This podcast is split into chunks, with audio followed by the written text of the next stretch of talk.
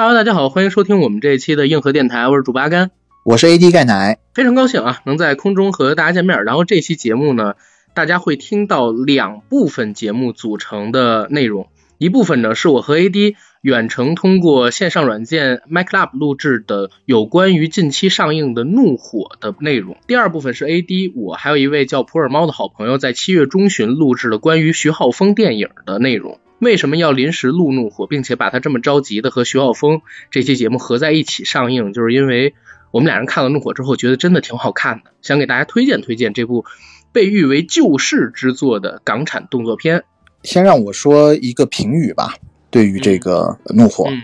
首先我有两个评语啊，第一个评语就是三连啊，就是我看了怒火以后就是我操我操我操嗯，牛逼，还有一个呢就是看到我爽到会讲南京话，就是爽的一笔屌糟。我跟你说，你刚才说我操我操我操的时候，就是我已经呃觉得你抄了我的词了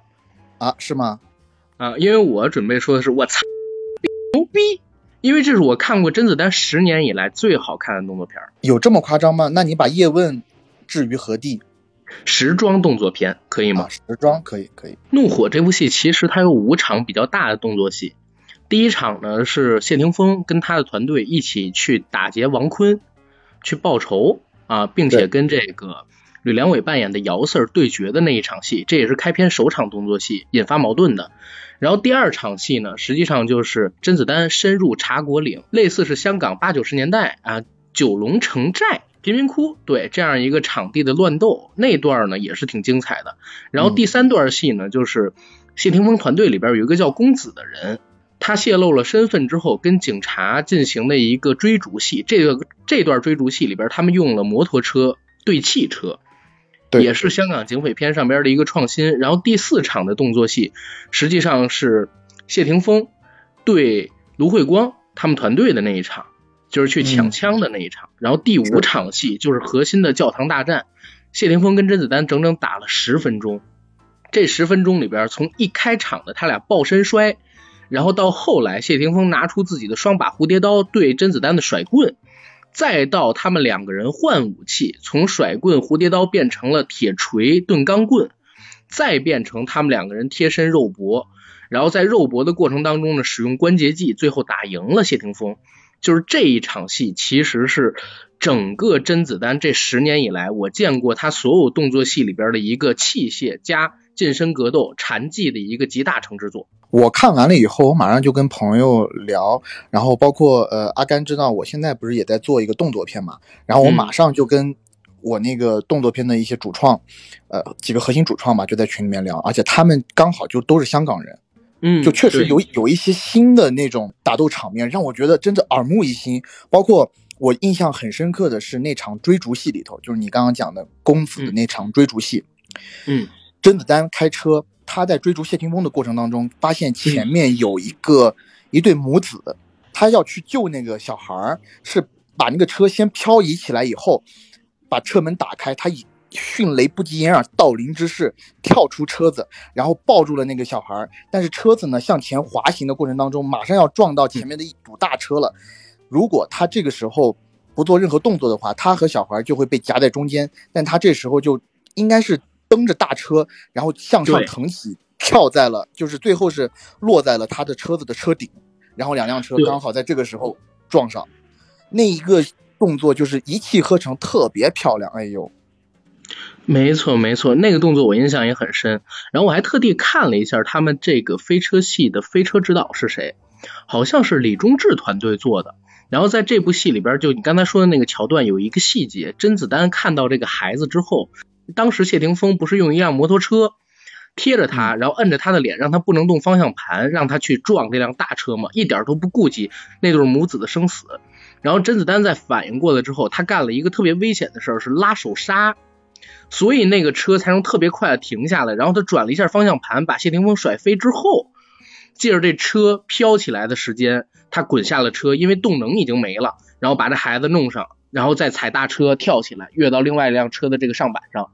就是当时这个动作，其实你看上去虽然不符合物理逻辑，但是他的这个飞车指导尽力让他看上去像有物理逻辑的支持，所以这段戏我觉得真挺牛逼的。就李忠志他们这个团队，如果真是他们做的这段飞车戏的话，我是真佩服。是真的，而且这一段戏其实很短，但是特别很短。对，大概就两三秒。我们今天聊怒火啊，我们不聊剧情，我们只是聊动作啊。因为一会儿我们节目的重头戏就是聊徐浩峰，也基本上是聊徐浩峰动作格式上边的一个创新。怒火我们也是聊动作，就是这场戏，你刚才说的也是我印象特别深的一场。但是我还有几场印象比较深的戏，是因为我跟魏君子聊完了之后，他特地跟我说的，然后我呢就特地关注了一下。那你赶紧跟大家讲讲。他说谢霆锋进组之后第一场戏。就是用蝴蝶刀去杀王坤的那几个手下，他戴着面具跟自己的同伴一起过去，伪装成越南仔抢货嘛，也报仇，对吧？那一场戏是霆锋进组之后第一场动作戏，甄子丹跟他说：“你要挑战吴京，你要挑战吴京的杀破狼。”所以给他安排了蝴蝶刀，而且呢，当时谢霆锋的那几个动作特别像吴京在杀破狼里边在电话亭里杀廖启智演的智叔那个角色的时候用的刀法。还有那个，就是还有在那个足足球场杀那个，呃，我忘了那个香港演员叫什么名字了。嗯，反正也是一个但也是挺对的一个人。对对对。然后在结尾的时候，谢霆锋和甄子丹蝴蝶刀对甩棍那一场戏，也是杀破狼里对吴京的那一场戏。没错，我当时一看我就想到了杀破狼那段精彩镜头。谢霆锋一听说要挑战吴京就懵了，说吴京练了二十几年武术，呃，拍的时候。拍杀破狼的时候，到现在的话，可能得练了快四十年了。就是我怎么能打得过吴京呢？他特别有压力。然后甄子丹就跟他说：“你不要担心，你可能一场戏挑战不了吴京，但是你别忘了，我们这部戏有五场戏，这五场戏我让他层层推进，然后你呢尝试着去练，我相信你做出来的动作不比吴京差。”就当时呢，给他设置了这么一个目标，所以谢霆锋就一直在片场练了好几个月的蝴蝶刀，然后这几场戏就完成的特别好。对他有一场是在他自己的基地里，类似倒挂着，然后在自己训练蝴蝶刀法那一小段戏，我就觉得哇，他刚刚那个刀法使的真的感觉跟之前的谢霆锋的那种动作戏就判若两人，好像是一个真的这种武打演员或者说是功夫演员做出来的。没错，而且我觉得甄子丹对谢霆锋，或者说甄家班对谢霆锋调教也挺厉害的。谢霆锋在这部戏里边有几个侧踢，还有跃起来之后后旋踢的这么一个动作，其实特别像甄子丹年轻时候。而且我在看这一次《怒火重案》里边打戏的时候，我有一个想法，这个想法呢，可能跟呃现在很多市面上边的想法不太一样，因为我后来也看了豆瓣上边一些影评，里边说这一次甄子丹有点老了，打戏上有一点点疲惫感。他们觉得这是甄子丹年纪增大所造成的，但是其实我觉得并不是，因为你知道，我在看电影之前，我是和魏君子一起录了一期 IMAX 的节目，然后陆君子好像全程参与了这个片子，而且他跟甄子丹的关系很好嘛。然后当时我们俩就聊到一个事儿，我说甄子丹现在动作风格到底是怎么样的？怒火里边会有一个怎么样的动作风格？他跟我说的是甄子丹现在的动作设计。会越来越偏向于实战跟真实打斗里边会出现的场景，所以你会看得到这一次怒火里边会出现甄子丹像一个中年人一样，在打完之后脱力跑步跑不动这样的情况出现。所以我就一直带着魏君子他说的这个概念，然后去看这部片子。我发现甄子丹在这一部片子里边绝对是设计过的，让自己显露出疲态。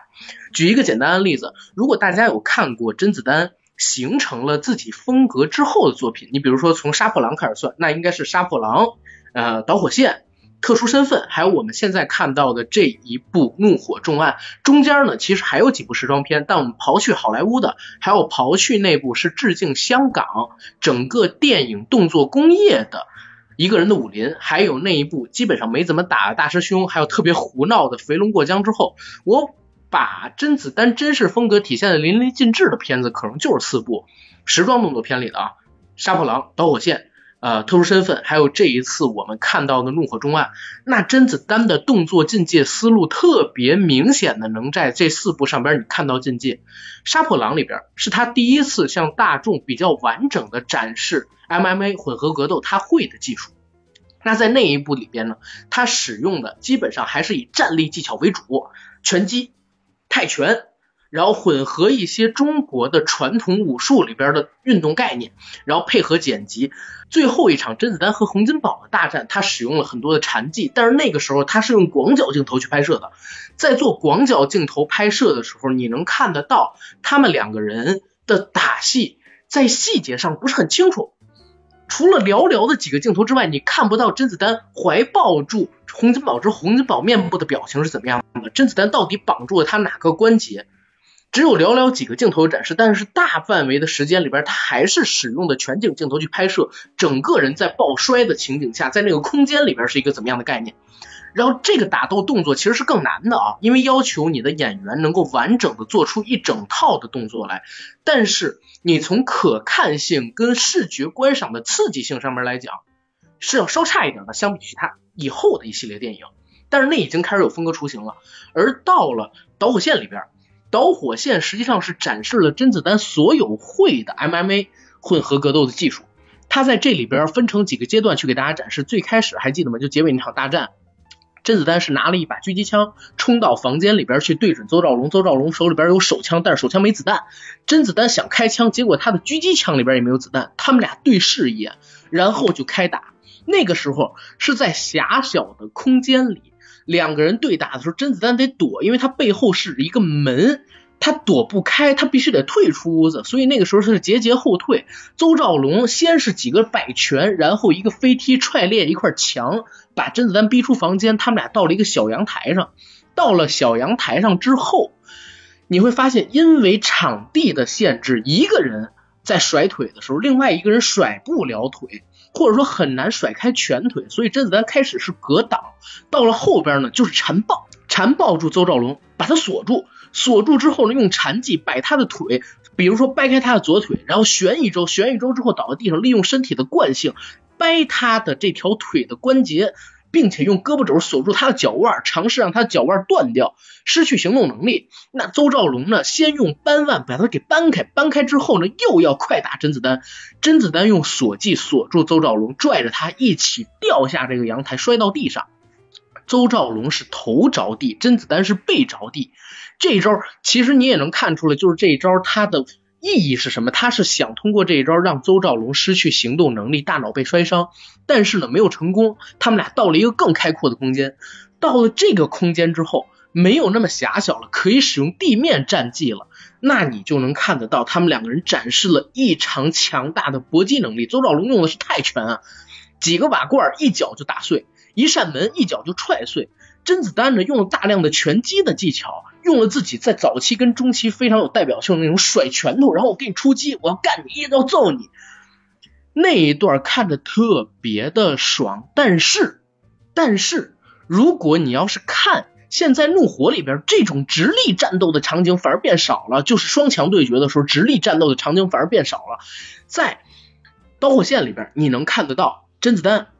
摔摔摔，躲闪躲闪，挥拳躲闪挥拳。邹兆龙几拳向他打过来，有击中的。甄子丹像超人一样的，他头都不躲，硬顶一下，头不甩，然后啪一拳打过去，打到邹兆龙的脸上，让邹兆龙倒地。他的抗格打能力比较强，然后嘴上流下血，鼻孔流下血，只是轻轻一抹，把外套脱掉，还是站立着，摆了几个放松的姿势，然后冲上去就是快速抡拳。这里边用到的禅技还是比较少的，因为他在上面已经展示过禅技了，他要在下面展示地面站立的格斗技术，然后到最后的时候是用了一个锁把邹兆龙锁死，让他窒息，然后杀死邹兆龙，这是导火线的一个逻辑，他要做一个境界，让大家知道哦，OK。甄子丹会这么多 MMA 的技术，你从狭小空间内的这种地面的缠绕啊、锁技呀、翻腾啊，再到开放场景里边这种拳击、散打、泰拳，他都会。他要做这么一个展示，但是这些展示在导火线里边其实已经是一个集大成的作品了。所以在拍完导火线之后，甄子丹再拍时装动作片，他有一个概念，他要偏实战。就是实战的逻辑是怎么样的，开始在他的片子里边更多体现出来了。人打实战的时候是会累的，你肌肉高度紧张，几分钟之后你可能就脱力了。然后你要疲惫的，你要休息的，你要让自己传力气的，传完力气之后，你才能再进行那种高规格的打斗。你就像拳击比赛里边一样，几分钟一轮，打完之后，你的教练、你的陪打一定要帮你啊去放松肌肉，给你擦汗，给你补水分，甚至呢还要帮你擦脸。在真实的打斗当中，打几分钟，两个人可能就累得不行了。所以你会看到特殊身份。再到我们现在这部《怒火重案》里边，虽然还是打，但是它多了一些境界会让人休息的镜头。我个人是不相信甄子丹凭他现在的剪辑技巧做不出来他打得像超人一样的这么一个呃一个节奏的。因为啥？因为在我刚才说《怒火重案》里边一共有五场戏，第二场戏他打大师兄林国斌啊，就是那个说我不是针对你，我说的是在场的各位全都是乐色。在《破坏之王》里边演大师兄的那位成家班的成员，他比甄子丹年纪是要大的，我记得他好像是六十三还是六十二岁。他在打的时候，你也能感觉出来力量感很强。他和甄子丹开场那个动作戏，先是枪战，枪战完之后，两个人丢开武器，近身肉搏。甄子丹呢，从一个高台阶上边。绊住了林国斌的腿，然后缠绕住他的身体，让他跟自己一起摔下去，摁着林国斌从高台阶摔到低台阶上。摔完了之后，两个人几个抱摔，再到紧接着他们进了下水道，再到下水道之后，林国斌实际上是用拳击还有下摆腿去打甄子丹。寥寥几个动作，他其实是每两个动作减一次。摆一下腿击中你，剪一次；摆一下腿击中你，再剪一次。摇晃你的镜头，让你感觉到林国斌也特别猛。那甄子丹拍这部戏的时候，其实是五十六岁，二零一九年的时候拍的，他的体能比林国斌要强。我不觉得甄子丹如果想拍自己像超人一样，拍不出来。更多的是他要用自己的技巧，让自己偏向于实战。我当时看完之后，真的是这个理解。对，我觉得其实主要的就应该是设计。我相信，以甄家班的团队，要真的为了凸显甄子丹这种宇宙第一、宇宙最强，然后超超人的这种形象，他也可以设计出来，然后再加上剪辑，可能可以让你看不出来。如果你，我觉得皮带尽显只在于他进就是给特写的时候，他的脸皮确实有点松垮，其他动作什么的，我觉得他就是一个。就贴近，就让我相信这是真的警员可以干出来的事。可能这个警员是一个比较强的，呃，一个普通人，但是他之前的那些戏，我会觉得他是 OK，他是宇宙最强，他是一个类超人的角色。对，而且这部戏跟特殊身份一样，甄子丹在导火线之后，他就很少在时装片里边啊用那种挥拳的打戏了，他更多的都是展示禅技。这也是甄子丹风格的一个转化，因为前一段时间我们在某一个平台上边开了，就是其实 MC 平台上边开了一个直播房，当时我们有聊到李小龙的风格，然后我们提到这些年 UFC 舞台上边的这些技术，开始提到九十年代之后，就最近这些年，大家越来越发现缠斗的重要性，就是如果你巴西柔术或者说你缠斗的技术好，地面技术好，其他人是很难 KO 你或者说打过你的，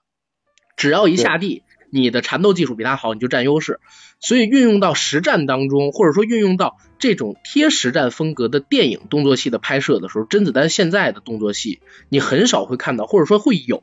但是没有那么多了。就是两个人，像这部戏里边有一个镜头我印象特别深，是摆了一个全景镜头，甄子丹和谢霆锋两个人站在这个镜头前挥拳，但是没打到，甄子丹向后跃一下，然后再往前跳挥一拳，再往后跃一下，再往前跳挥一拳，躲开谢霆锋两拳之后，一拳越过去，嘣，把谢霆锋打倒。他只有这么大概四五秒的镜头，是类似于导火线里他跟邹兆龙拳击对决那样，但是更多的还都是禅技，包括最后制胜的也是禅技，扭断了谢霆锋的关节。就这一块也是他动作戏上的进步，这块让我就看完之后我特别怎么说特别感动，就是这么多年过去了，甄子丹年纪虽然大了，现在他五十八岁，这部戏应该是五十六岁的时候拍的，一九年拍的，嗯，他的动作思路还在进步，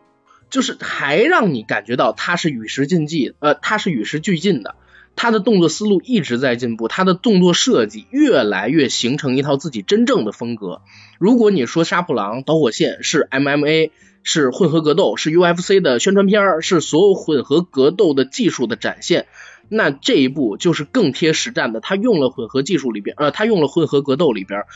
最直接也最有效的攻击方式，那就是地面技。这一块在那个特殊身份里边，其实第一段他也是打芦荟光他们那群小弟的时候就有，他打不过芦荟光，如果拼拳拼腿，他就伏在地上，让芦荟光你下来呀，你下来呀。就是在这部里边，他没有这种让你下来的这种动作还有语言了，他直接就把它进化为动作里边的技术，就是跟你玩缠斗，就是跟你玩地面锁技。就这一块我看着都特别热血沸腾，我操！而且我觉得他的摄影拍摄手法，包括嗯呃他的动作设计，就算是禅技，他也是有进步的。我记得我看《杀破狼》的时候，其实我不太喜欢看他的禅技部分的描写的，因为那个时候我觉得他。可能在是第一次在电影里头运用这种技术，嗯，就给一大广角，对，看的不是不是很爽。然后你 对，然后你你 somehow 你也感觉不到他的那种力度和被缠住的人的那种挣扎。但这一次里头几个缠技的展现，你会贴身的感觉到。就譬如说他在最后一个要拧断呃谢霆锋的手臂的时候，你看的时候你是真的会被那种呃就是那种越缠越紧的氛围。所所笼罩的，而且我，我我周我旁边是一个普通观众嘛，是一个女生，我感觉她就是在看那个禅技的时候，她是捂着眼睛看的，她可以真实的感觉到那种痛感，仿佛，而且，呃，就像你刚刚说的，他这种挥拳的镜头，其实在这部片子里面其实挺少的，但是，哦，少数的那几个镜头特别有力量，我记得有一个镜头就是，而且。就是非常干净利落，一点不拖泥带水。他可能就是在那个贫民窟里面有个镜头吧，他是打一个打一个小喽啰，还是一个什么样的人？那个喽啰刚一近身，他一拳就把他打倒在地上。对，那个可能就是半秒钟的那个镜头，但那一拳的力量感让你觉得哇，好爽！我我也有一段特喜欢贫民窟，他把那个防弹衣缠在手上，然后拿枪做武器，当就是当那个拳刺去打人，因为。因为因为那些呃贫民窟里面的那些打手都拿着刀，嗯，去去砍你，然后他就把防防弹衣缠在手上去打，我觉得那段设计也是挺出彩的，而且他缠斗的部分让我想到了，就是呃，你你有看过 Netflix 前几年出的一个动画片叫《全院阿修罗》吗？里面看了看了，里面就有一个特别瘦弱的选手。大家都觉得他怎么能打赢？但是他就用的是这种禅技，但他特别瘦小。是，我操！我我看到他做的这次动作戏的时候，我真是高呼我说牛逼牛逼真牛逼！而且说实话，就甄子丹今年呢应该是五十八了，嗯，他如果再拍动作戏，我我自己可能会认为啊，也就再有三四年打的特别猛的这种。嗯，动作戏能出现，再往后你说真到六十三四了，像成龙大哥，他现在这个年纪就真不行了。嗯，是，所以我们就得期待一下，马上呃呃未来两两年中可能要上映的像《睡狗》啊，《Sleeping Dog》从那个游戏改编过来的，还有就是《极速猎杀》的第四部，第四部他和基努里维斯。嗯嗯，我觉得甄子丹现在其实是有一股野心的，他想趁着自己还能再打的这最后几年，把自己整个动作生涯做一个总结。其实《怒火》就有这个概念，你看《怒火》里边他致敬了自己最经典的几部戏，《杀破狼》，然后还有《导火线》，还有《特殊身份》，就这三部，呃，我说的都是动作戏啊。他在动作设计的时候致敬了这三部。再以后的话，他可能还需要一部作品做一个落幕作。当然，这部其实也够了，因为这部的结尾动作片嘛，不怕剧透啊。这部片的剧情其实你也不用太关心。我记得我昨天发了朋友圈之后，有人问我剧情打几分，我说甄子丹的电影，你跟我聊剧情啊？你跟我聊甄子丹电影的剧情 啊？我我觉得我觉得是这样，我觉得是这样，就是它剧情不是说很烂啊，剧情及格分是够的。但就是说，你在一个动作电影里面，你到底哪一个东西是在第一位的？到底是它的动作和节奏，还是说它剧情的反转度，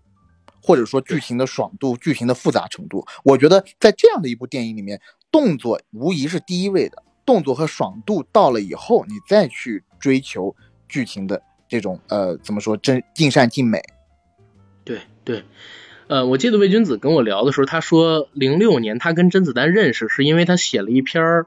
影评，说《龙虎门》文戏零分，武戏满分。他是因为这个跟甄子丹认识的。这部戏里边文戏最起码不是零分的，这部戏里边文戏起码是六十分，而且这儿也得说一嘴，就是霆锋的反派特别出彩。这一点我在我昨天晚上凌晨啊，我在跟我顾问聊的时候，我是这么讲，我说谢霆锋的整个演出非常出彩，嗯，然后他所塑造的反派非常强，而且角色又十分丰满，感觉他死的时候，还有很多的观众是被他所感动到的，就是他死的那一瞬间，我看到有一些人是有一些抽泣的，包括我自己，我都有一些感动，就在那一刻。你不会觉得他是一个纯粹的坏人，你甚至不希望他死。对，这部片子其实它片尾的一些动作很像一九年没有就是环大陆上映的那部小丑。然后谢霆锋这个角色，很多影评里边都在说他其实是正面角色，甄子丹是反面角色。他和《拆弹专家二》有点像，就是这个谢霆锋和刘德华，他本来都是好人来的，但是都是因为受到了不公正的待遇。而变成了坏人，只是刘德华那个坏人呢，最后还是洗心革面，啊，就是为了正义去付出了自己的生命。而谢霆锋呢，坏人他就是要夺回自己失去的东西，或者要让之前害过他的人偿命，是付出代价。没错，没错，就是这个角色，其实他是一个悲情角色。到最后那一句“我认输，但是我不认命”，对，其实是打动很多人的。当然了，这部片子这种剧情设置肯定会有人把它跟这个《拆弹专家二》呃挂到一起去，说有什么什么隐喻，什么用完即弃啊，黑警等等等等的东西。但是我跟大家说，我们今天的这个内容里边不太讨论这种东西，我们就聊它的动作戏，因为我真是觉得这部片子足以配得上是大爽片这三个字，而且确实是一部特别像八九十年代。香港电影黄金时期那种进阶过火、进阶癫狂的香港动作电影能做到的那种动作风格跟剧情风格，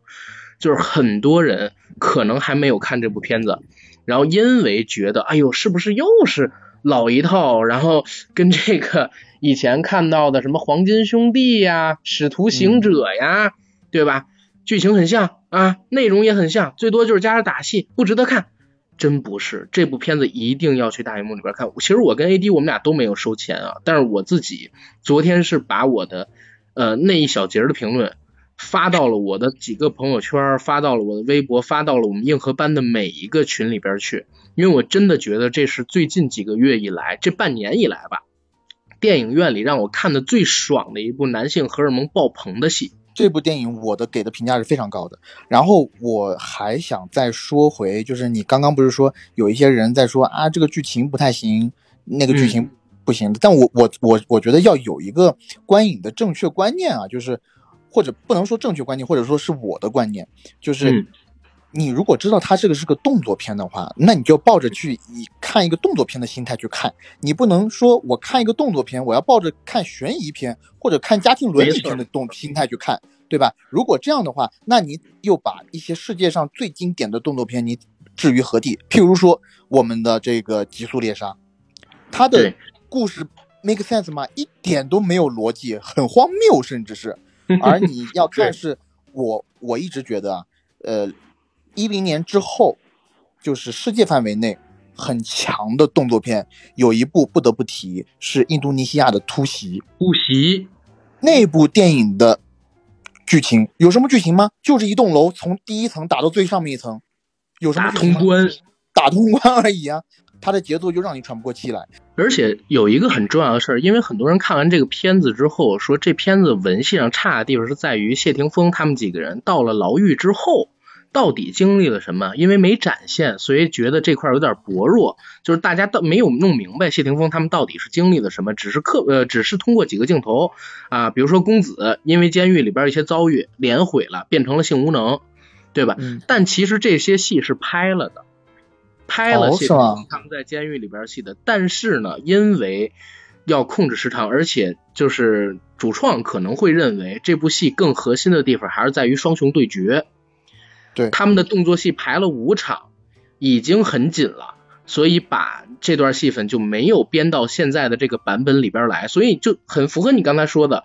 如果它是一个动作片，也抱准了我要做一个大动作爽片来看的话，他要做取舍，他知道什么是最重要的，所以在寥寥几个镜头已经能让大家大概知道他在监狱里边经历过什么的情况下，更多的内容是留给了甄子丹啊，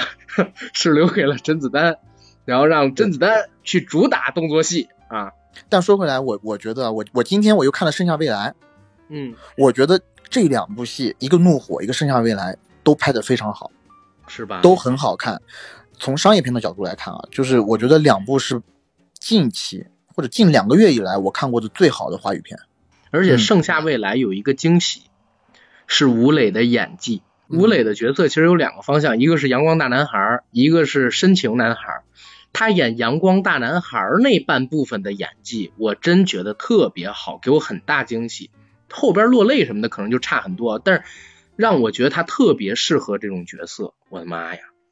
是，后生可畏。而且陈正道会拍啊！我今天和一个朋友看这部戏的时候，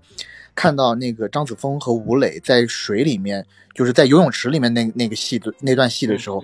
我跟他说，我第一次 get 到张子枫这么漂亮。然后哦，就是那个，而且侧灯打下来，子枫的眼睛是发红的那个，是吧？就是他们俩在水里嬉戏，在游泳池里嬉戏那一段，我觉得特别青春，特别棒。当然了，这部戏里面还有一个最大的彩蛋。就是吴磊的这个能说吗？性取向的问题，嗯，那剧透了。这个大家，这个大家就自己去看呗，对吧？啊，好吧，你就之后剪的时候把它逼掉吧。嗯嗯嗯，啊，对。但是我我我我还是我还是有一点隐忧的，你知道吗？嗯，就我隐忧的是隐忧电影市场，就是你知道《怒火重案》是九点五分的电影。嗯，到今天就是暑期档，应该是最高峰的时候。网上来讲啊，暑期档是最高峰的时候。但今天呢，现在的票房，今天已经九点九点钟了，晚上，它星期六的票房也只有七千万。对，但是我自己有一个想法啊，就是《怒火重案》有可能单日能做到破亿，因为我今天看到它票房的时候，我也有点凉。但是我特突然之间我就想到一个事儿，就是昨天它的。排片比较低的情况下，反超了《盛夏未来》，真的是因为口碑出来了。就像我这样发到所有的群里边去，然后我很多咱们的群友就说：“哎呦，阿甘都这么推荐，一定得去看。”像这样口碑能发酵的电影，它长线应该也是很不错的。最起码《中国医生》的时候我没有这么发过。但怎么说呢？就是十二号不是还有一个大片在等着吗？希望它可以做的再高一点了。我我自己的心里的想法，而且而且陈木胜导演的遗作，他担得起一个很高的票房，他应该得一个很高的票房。是这部片子也对得起陈木胜导演遗作的这么一个称号。对，而且这种片子，你不觉得它比一些单纯去赚中国人眼泪的片子要好太多太多吗？是的，真的是很诚心诚意的一部电影。是的，但是我也想说一嘴，就是我其实，在片尾看到。呃，仅以此片献给永永远呃不呃永远怀念在天国的陈木胜导演的时候，就是当时我心里边也是五味杂陈的。嗯，我看了两遍这个电影，昨天呢是看的国语版，今天看的粤语版。然后到粤语版这一场的时候，因为昨天是比较着急，晚上有一个 MC 的直播，我就先走了。这一版我是把整个字幕都看完，然后陪着谢霆锋唱的那首《对峙》，然后看完了就是。陈木胜导演的这个背影在银幕上消失，然后看到了他走完所有的字幕条，我真的觉得也是一个时代的落幕。因为陈木胜导演他也是香港动作片导演里边非常特别、有自己独树一帜的风格，就是拳拳到肉的火爆，一路爆到底的这种导演。他走了，这种风格的香港电影可能也就没了。然后这也是。香港电影的一个动作片的落幕之作吧，所以我也说，如果甄子丹未来两年哪怕拍不出其他动作片之大成的作品，或者说致敬所有动作片的作品，有这么一部也可以算得上是无憾，对吧？嗯，是，但我心底里还是希望后继有人的吧。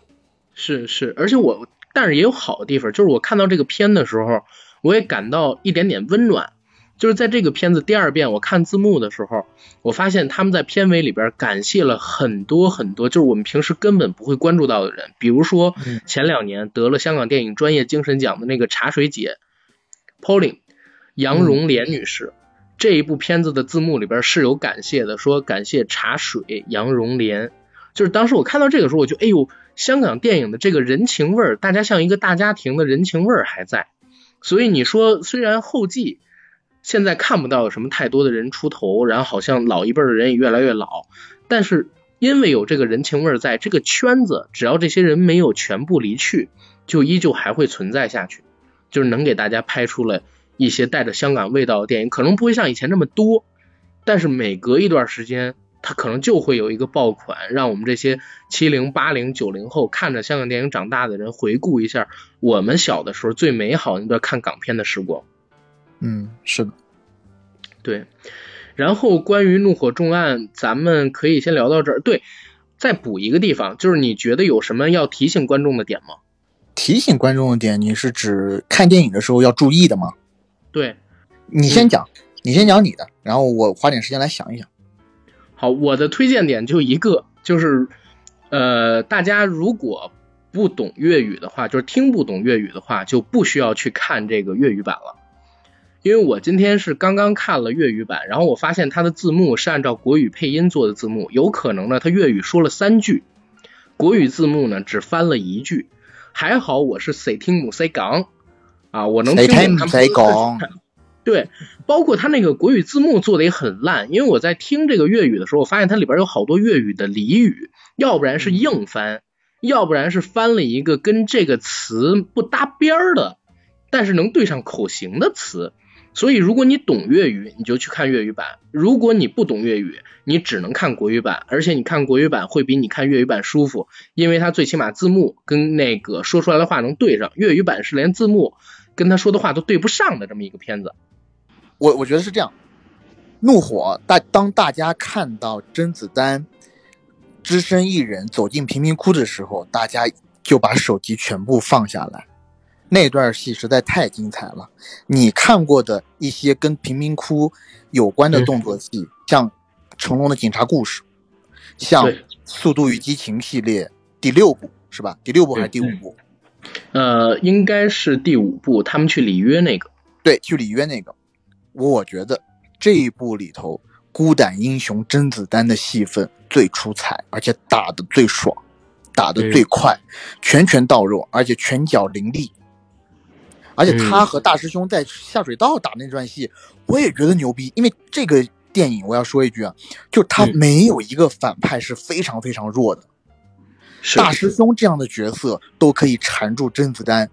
很长一段时间，而且打的是，而且甄子丹。就把有一段是把大师兄按在那个水里面让他窒息嘛，但这个时候我以为照往常理来讲，一个电影为什么要在这个配角上面琢磨这么多，对吧？但大师兄这时候还没有死，他随手摸了一个塑料袋儿，也把甄子丹的头给套住，让甄子丹同时也是窒息，让自己得到了一个喘息的机会。就这个戏，我就觉得就是有诚意啦，三个字。有诚意，这儿说一句啊，我跟 AD 我们俩真的没有收这个片子的钱啊，是不是夸的太上映之后，大家觉得是真的不可能上映之后才做，嗯，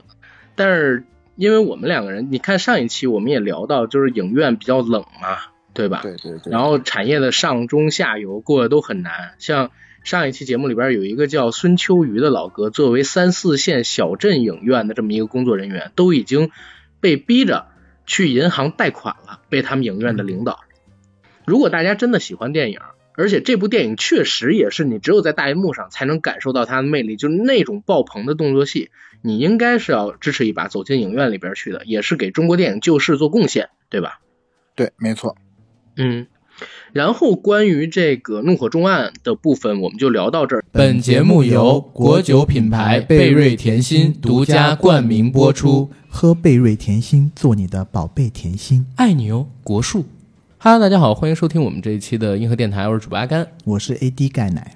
嗨，大家好，我是普洱猫。对，普洱猫猫猫，我们的好朋友，也是在最近这段时间，我跟 AD 混迹于某个某个类 CH 类型的软件上面认识的朋友，和 U 医生啊，和这个元英小姐一起，最近呢，经常和我们一起开房间聊天儿。啊。目前这个软件还没上，之后上了的话，大家也可以关注一下我们发到群里边的链接，有时间可以上来跟我们一起聊一聊，有可能你也会成为我们节目的嘉宾哟。嗯然后猫猫呢，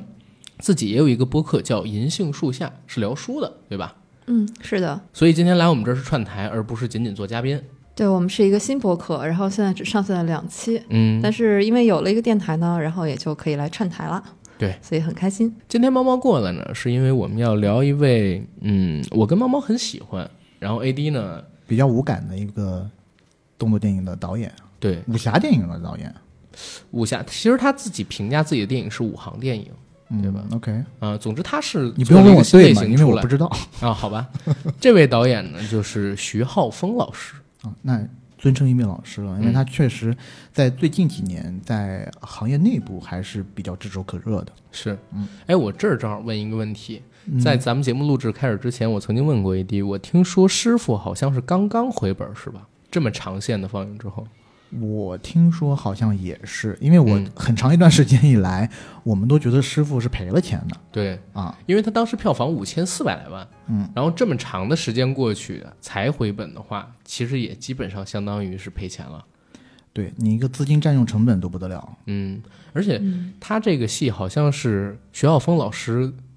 票房效益最好的一部片子，也是投资回报最好的一部片子。迄今为止肯定是啊，因为他是嗯、在他上映的几部片子里头，廖凡是最大的咖嘛，是，对吧？还有小宋佳，小，宋佳，对啊，我就说嘛，就是他之后两部《刀背藏身》和那个《诗远卷天涯》有了陈坤的加盟，但我要没有上。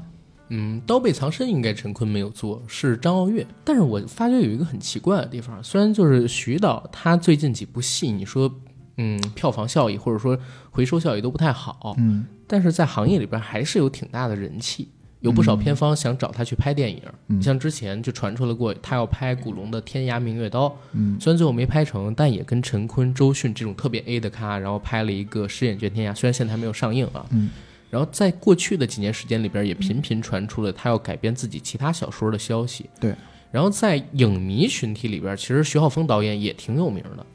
啊。你觉得这是为什么？或者说两位觉得这是为什么？我觉得就是他的风格真的很特立独行。嗯，就是如果你说做武侠片的话，大家第一反应，广为大家所熟悉的武侠片作者，基本上是以徐克嗯，为主的那一批，还是以九十年代那种拍摄思路。是是，啊然后近几年呢，就是陆阳、嗯，绣春刀，对，嗯，但这些呢，还是以动作要好看为主。嗯。我说动作好看，就是基本上是贴或者是靠近现当代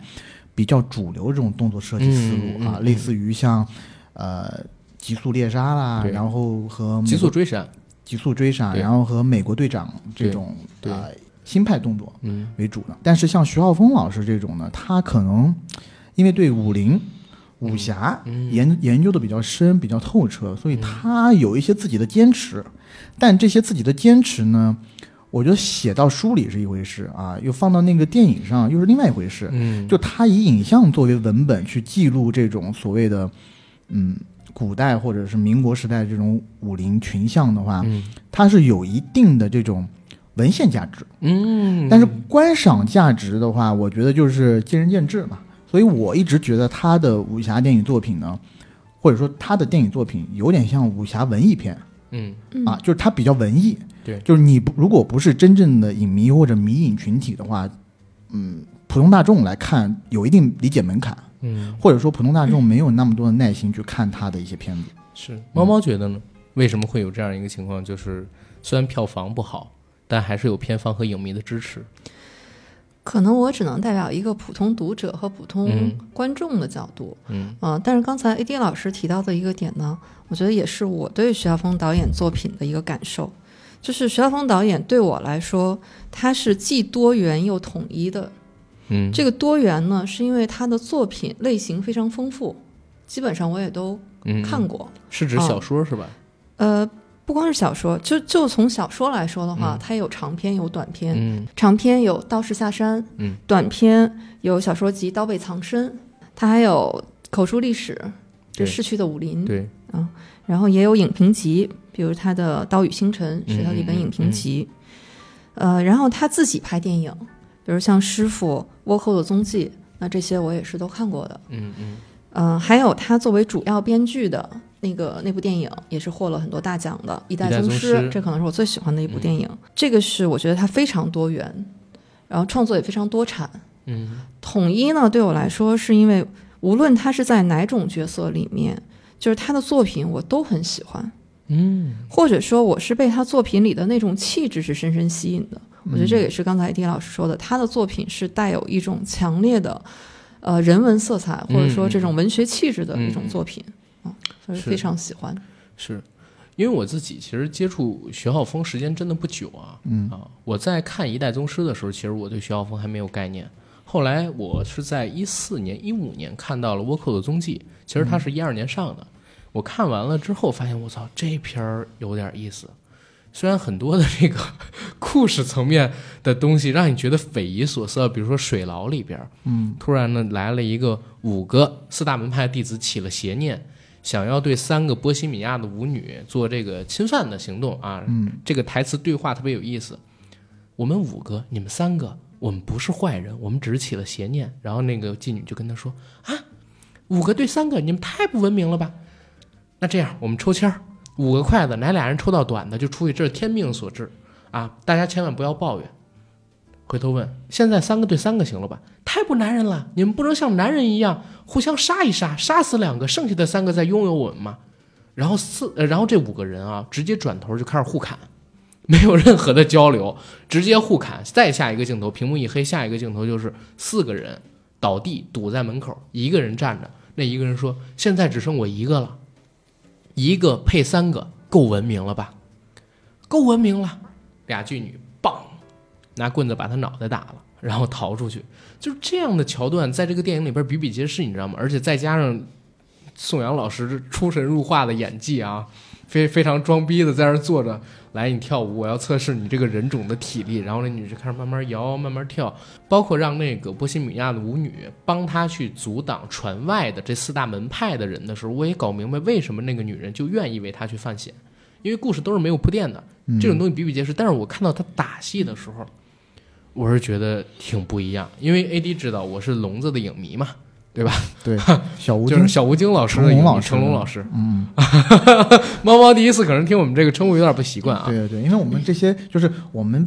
称这些老师为什么子子。什么子，嗯。那是因为我们就觉得把他们当看了老子、孔子那种，哦，我你是这么理解，啊但我不是，我啊是觉得看了太多他们的电影作品，我们觉得他其实伴随着我们成长，他其实就像我们一个大朋友，这样的称呼呢比较亲切，就是我我我叫龙子是因为我把他当成一个就是特别高的人物，嗯所以才称呼他某子。哦，那跟我不太一样，什么本山子啊、贾冰子啊、徐峥子啊，对吧？邓超子啊，你一定要是两个字加一个子吗？我们不都是一个字加一个字吗？哦，超子、冰对子、山子，山子，对。对对。但是这这先先说疯子，先说疯子，嗯嗯，就徐浩峰老师，他当时在《倭寇踪迹》里边开发出了一种新的打戏的模式，他自己那是那部戏的动作指导嘛。嗯。然后当时我看到的时候，我有点惊了，因为那段时间我比较迷北野武，嗯。然后我去看了北野武当时拍的一个动作片《座头市》，嗯，然后看完《座头市》之后，我去豆瓣上面查了一下大家对于《座头市》的评价，说这《座头市》不如老版的《座头市》啊，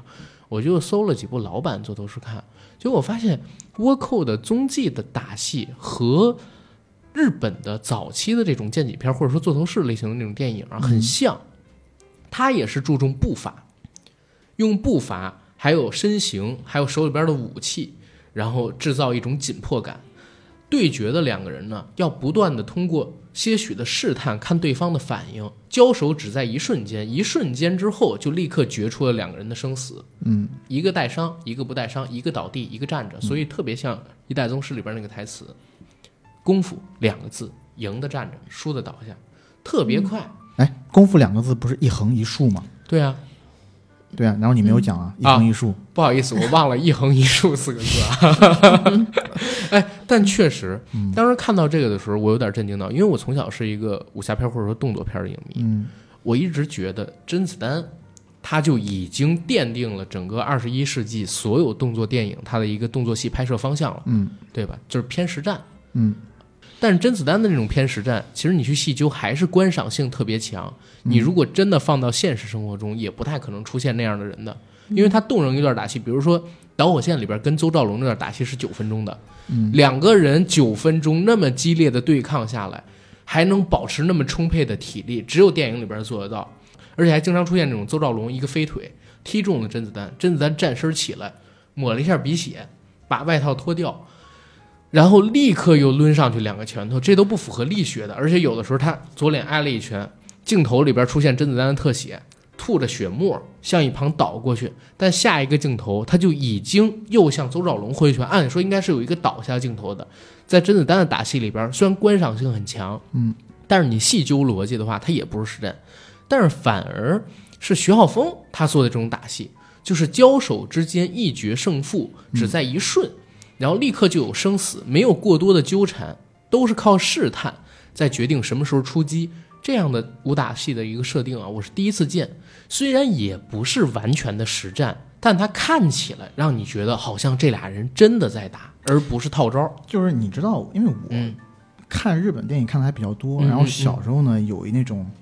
所谓的浪人情节，呃，你说浪人情节也好，你说武士道情节也好，或者说死亡崇拜那种感觉也好，所以我看这种东西，我觉得还挺熟悉的。嗯，就我觉得就是呃，以前老派的那种日本武士那种打法嘛，一招定胜负。然后包括两千年代初，我不知道你有没有玩过 PS Two 上有几款游戏。PS Two 上真的出了一款游戏，就是武士之间打，然后也是一招定胜负。包括很多现在日本流派的那种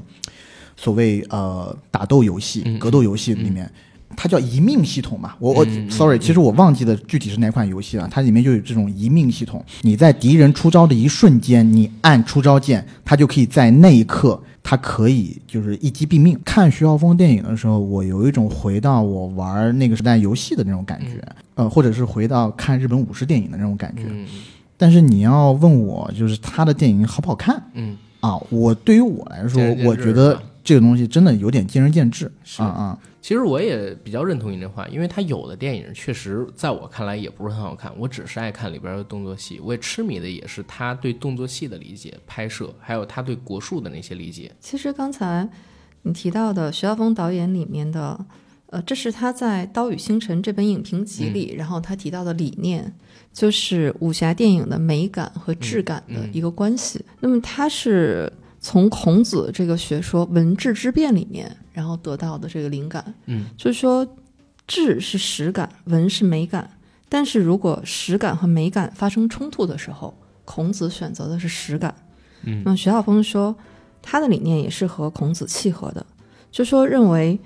如果是追求技术和追求美感的话，那么容易带来一个危机，就是你会丧失分寸感。这个其实就是刚才你说的，可能有一些已经不符合力学的这个规律了。对，那么这样的话，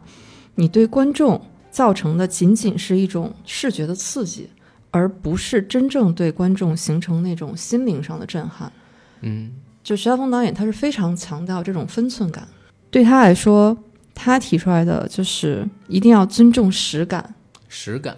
对真实的那个实感。他在这本书里面呢，举了一个例子，就是什么是他心目中的实感呢？嗯他说，当年这个胡金铨导演嗯在鼎盛时期，那么他为了要拍一块布，一块布旧的布，自然他是放旧。对自然放旧，不是说你做旧的。他为了等这块布可以等几个月，这个嗯就是他对这种物质实感的这个苛求。对嗯，但是我我这儿正好提一个不同的想法啊，因为这儿说一个题外事儿，我跟猫猫我们最开始认识就是因为猫猫送了我徐浩峰老师的这个《刀与星辰》，嗯，然后这是徐浩峰老师的一本影评集啊，然后前两年正好是刚刚再版，还特别有意思，是元英他们那个母公司出的，嗯啊，就是《刀与星辰》。我在看这本书的时候，我特别喜欢。然后关于这段，我印象也很深。但是我对于，呃，徐导说的这个“实”的概念，我正好有一个不同的理解。嗯，它是指电影的故事跟逻辑要实。但是你说打戏它是实的吗？其实徐导他的打戏也不实。因为今天来的路上，我还在跟 AD 讲，我说如果我们要说打戏实不实的话，他那个打戏的逻辑是看上去很实。你比如说大家都津津乐道的师傅有一场戏是在窄巷里边，廖凡演的咏春高手有两把短刀，然后打败了各大门派使用的那种长兵器、短兵器，各个高手，对吧？但是那段戏他就不使啊。还记得最开始的时候，咱都不说陈官泰啊，最开始的时候是用呃咏春的短刀对关刀，打那个关刀的时候，第一场是他先用咏春的短刀格挡住了那个大关刀，但是他格挡的时候用的是哪儿？用的是短刀的护腕，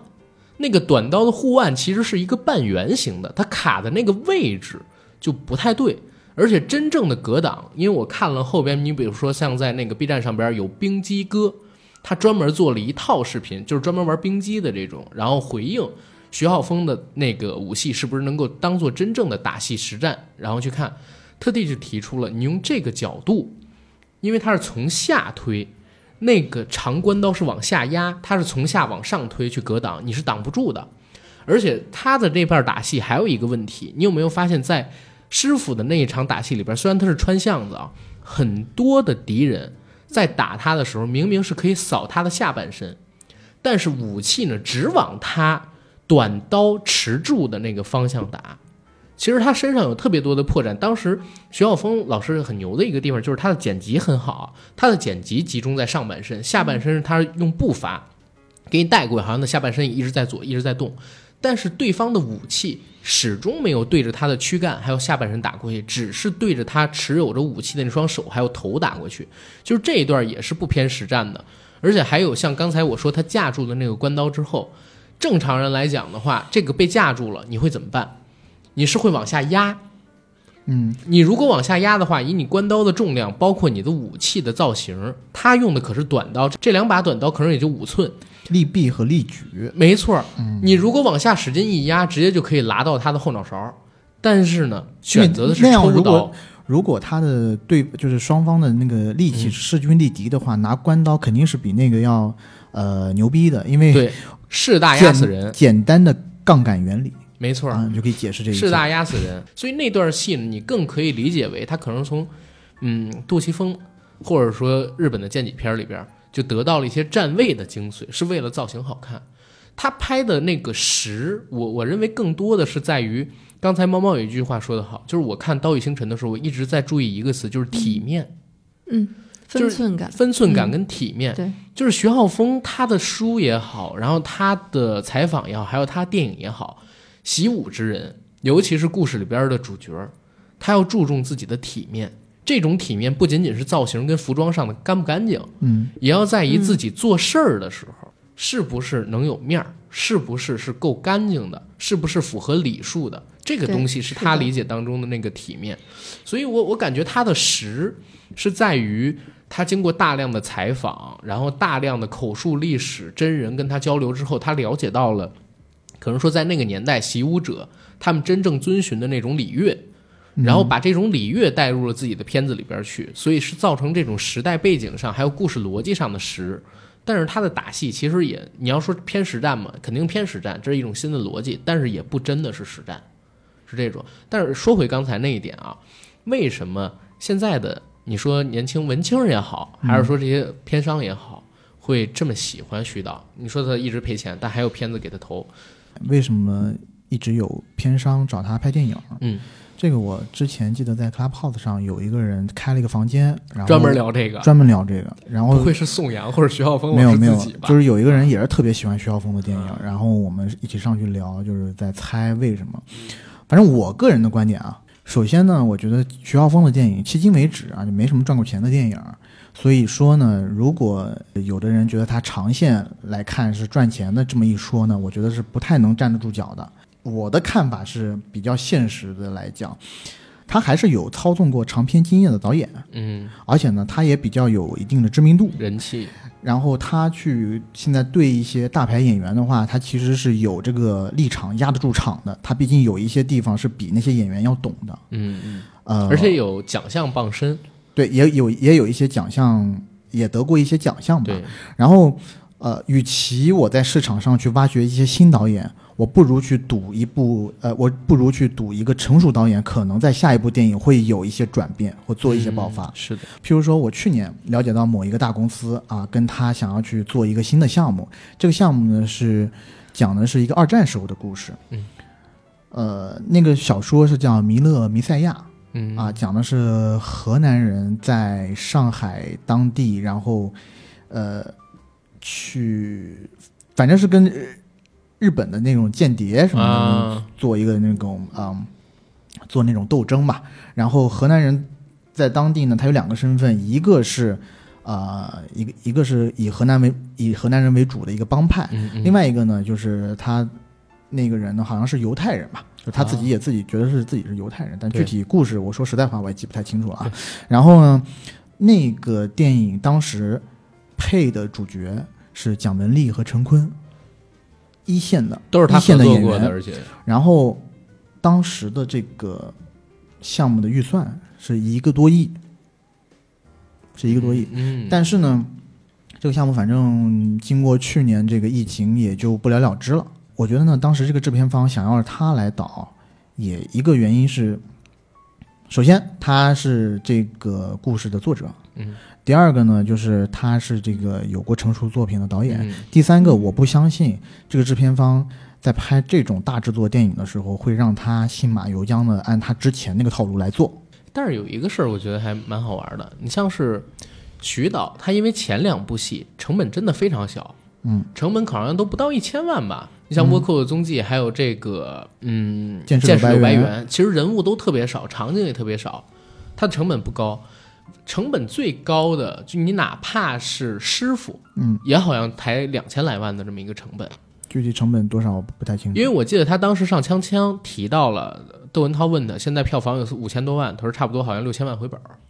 嗯所以我觉得应该是两千来万左右。嗯，然后他最后卖了五千四百万，然后再加上这么几年的，比如说网络啊，然后等等等等的这种长线的放映，现在肯定是回本了啊，但是成本也不高，《刀背藏身》八千万。嗯这是他第一部算是体量比较大的这么一部制作电影，然后就传出了什么事儿呢？嗯，传出了在二零一六年底吧，传出了他放弃自己导演署名权这个事儿。当时呢，就是众说纷纭，场上我还特地去查了一下当时的几个说法。第一个说法啊，偏方啊好像传出来透露说是广电这边不让过嗯啊，但是呢，这个大家没人信，因为这不符合逻辑，你知道吗？就是你广电你要你要弄的话，为什么徐晓峰放下导演署名权？你又不是不能骂广电。嗯另外一个消息是啥呢？说这个合同在签的时候，人家就说了，呃，让这个甲方按照乙方的要求制作这部电影，所以在合同里边并没有写这个导演有没有最终剪辑权这个事儿。嗯，然后片方呢想把它剪成一个，因为《刀背藏身》按现在知道的一个剧情，应该是民国的武术家指导我们的士兵打败日本刺刀的这么一个故事，所以片方比较想剪一个就是民族主义。然后有点抗日片的那么一个东西，但是徐浩峰觉得这个东西呢，就是违背了他的一个创作初衷嗯啊。因为你如果看过《倭寇的踪迹》的话，你会知道，虽然倭寇他是这个片子里边反派，但没有出现过，只是一个隐形的概念。然后讲的更多的还是双叶城里面的人心斗争。我觉得《刀背藏身》可能也是徐刀想做这么一个概念，但是要被片方篡改了，然后他自己又没有那么大的权利。然后阻止片方改这个事情，所以两个、嗯、方向靠不拢，才会争起那么大的争端，到现在都还没有上映，嗯对吧？然后这是八千万的一部戏，后边你刚才说到的这个《饰演卷天涯》，还有现在你刚才说到的这个好像弥弥勒勒这部戏，可能弥勒现在就没有了。啊就就没有了，嗯它可能都是过亿成本的那么一部。现在这几年，为什么徐浩峰导演没有片子上？或我可不可以理解为，就是因为他在往这个 A 计划导演走的过程当中，因为自己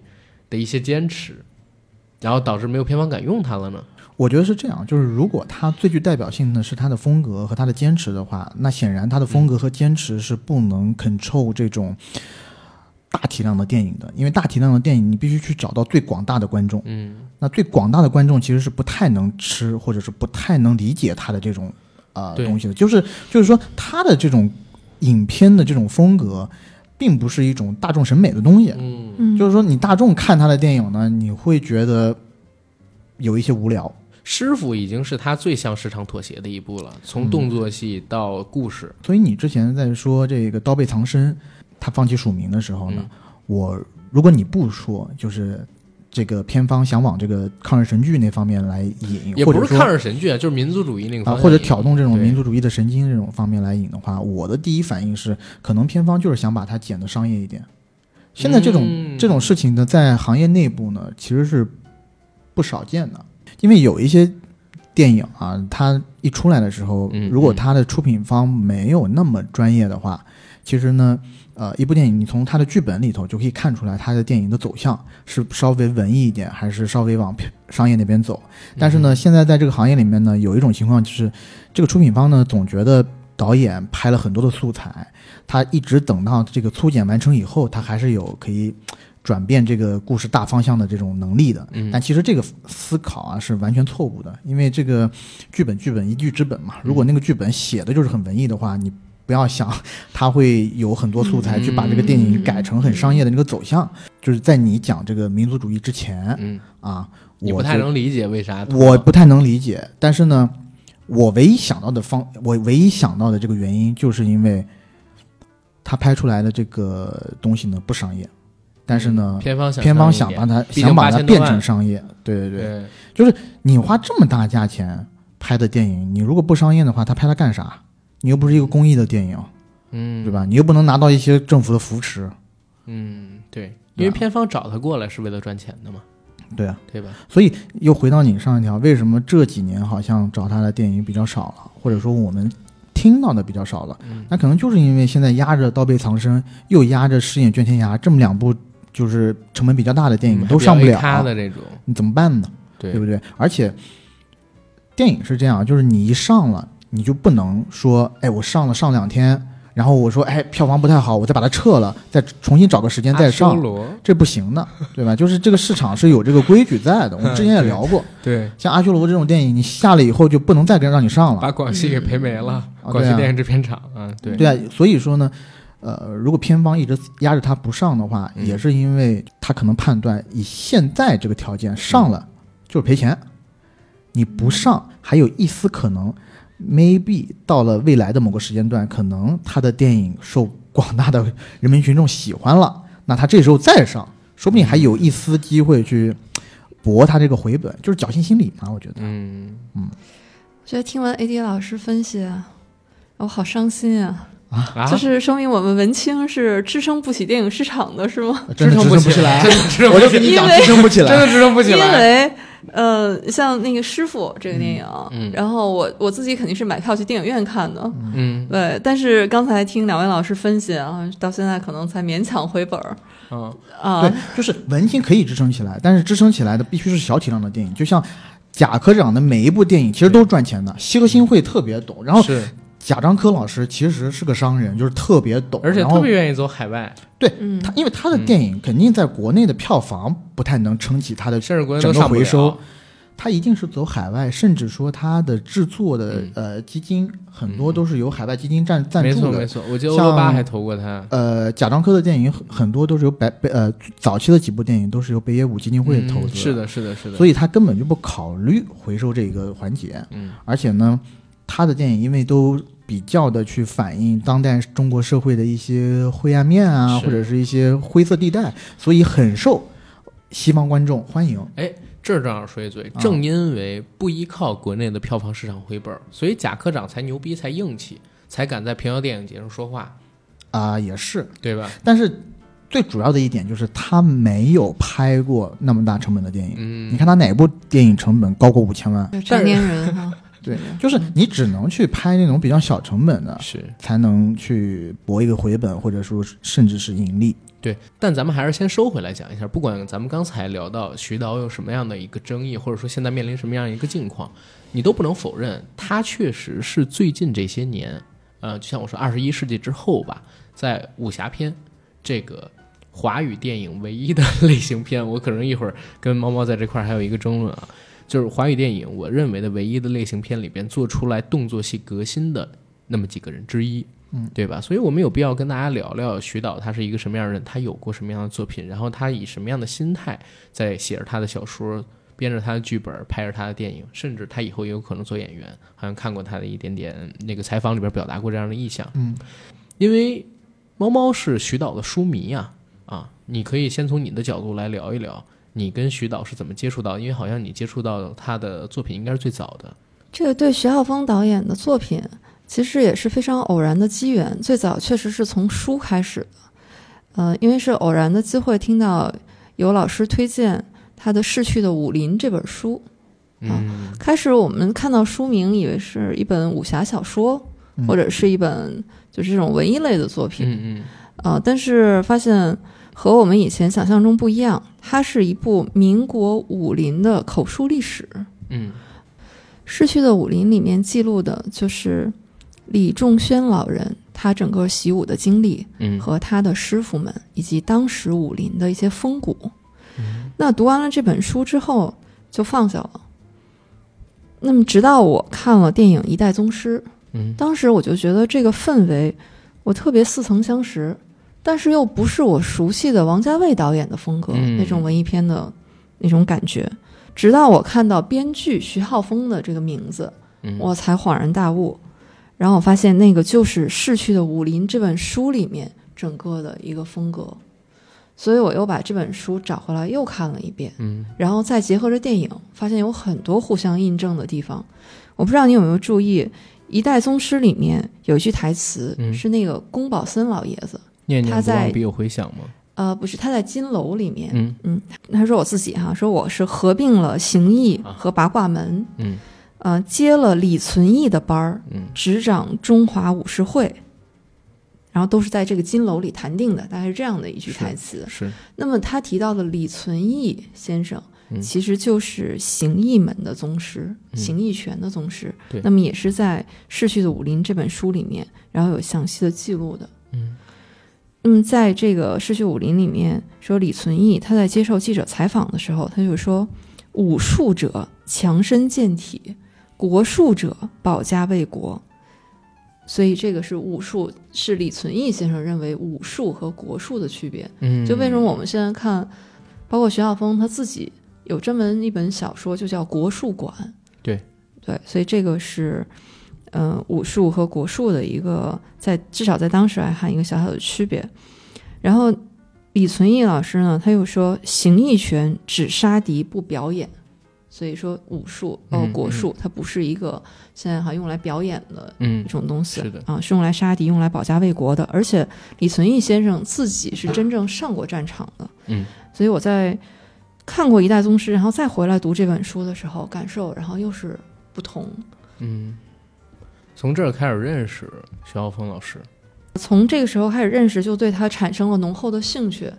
然后我就把他的作品都能找到的，然后都找到，尽可能的就多读了一些他的影评集《岛屿星辰》，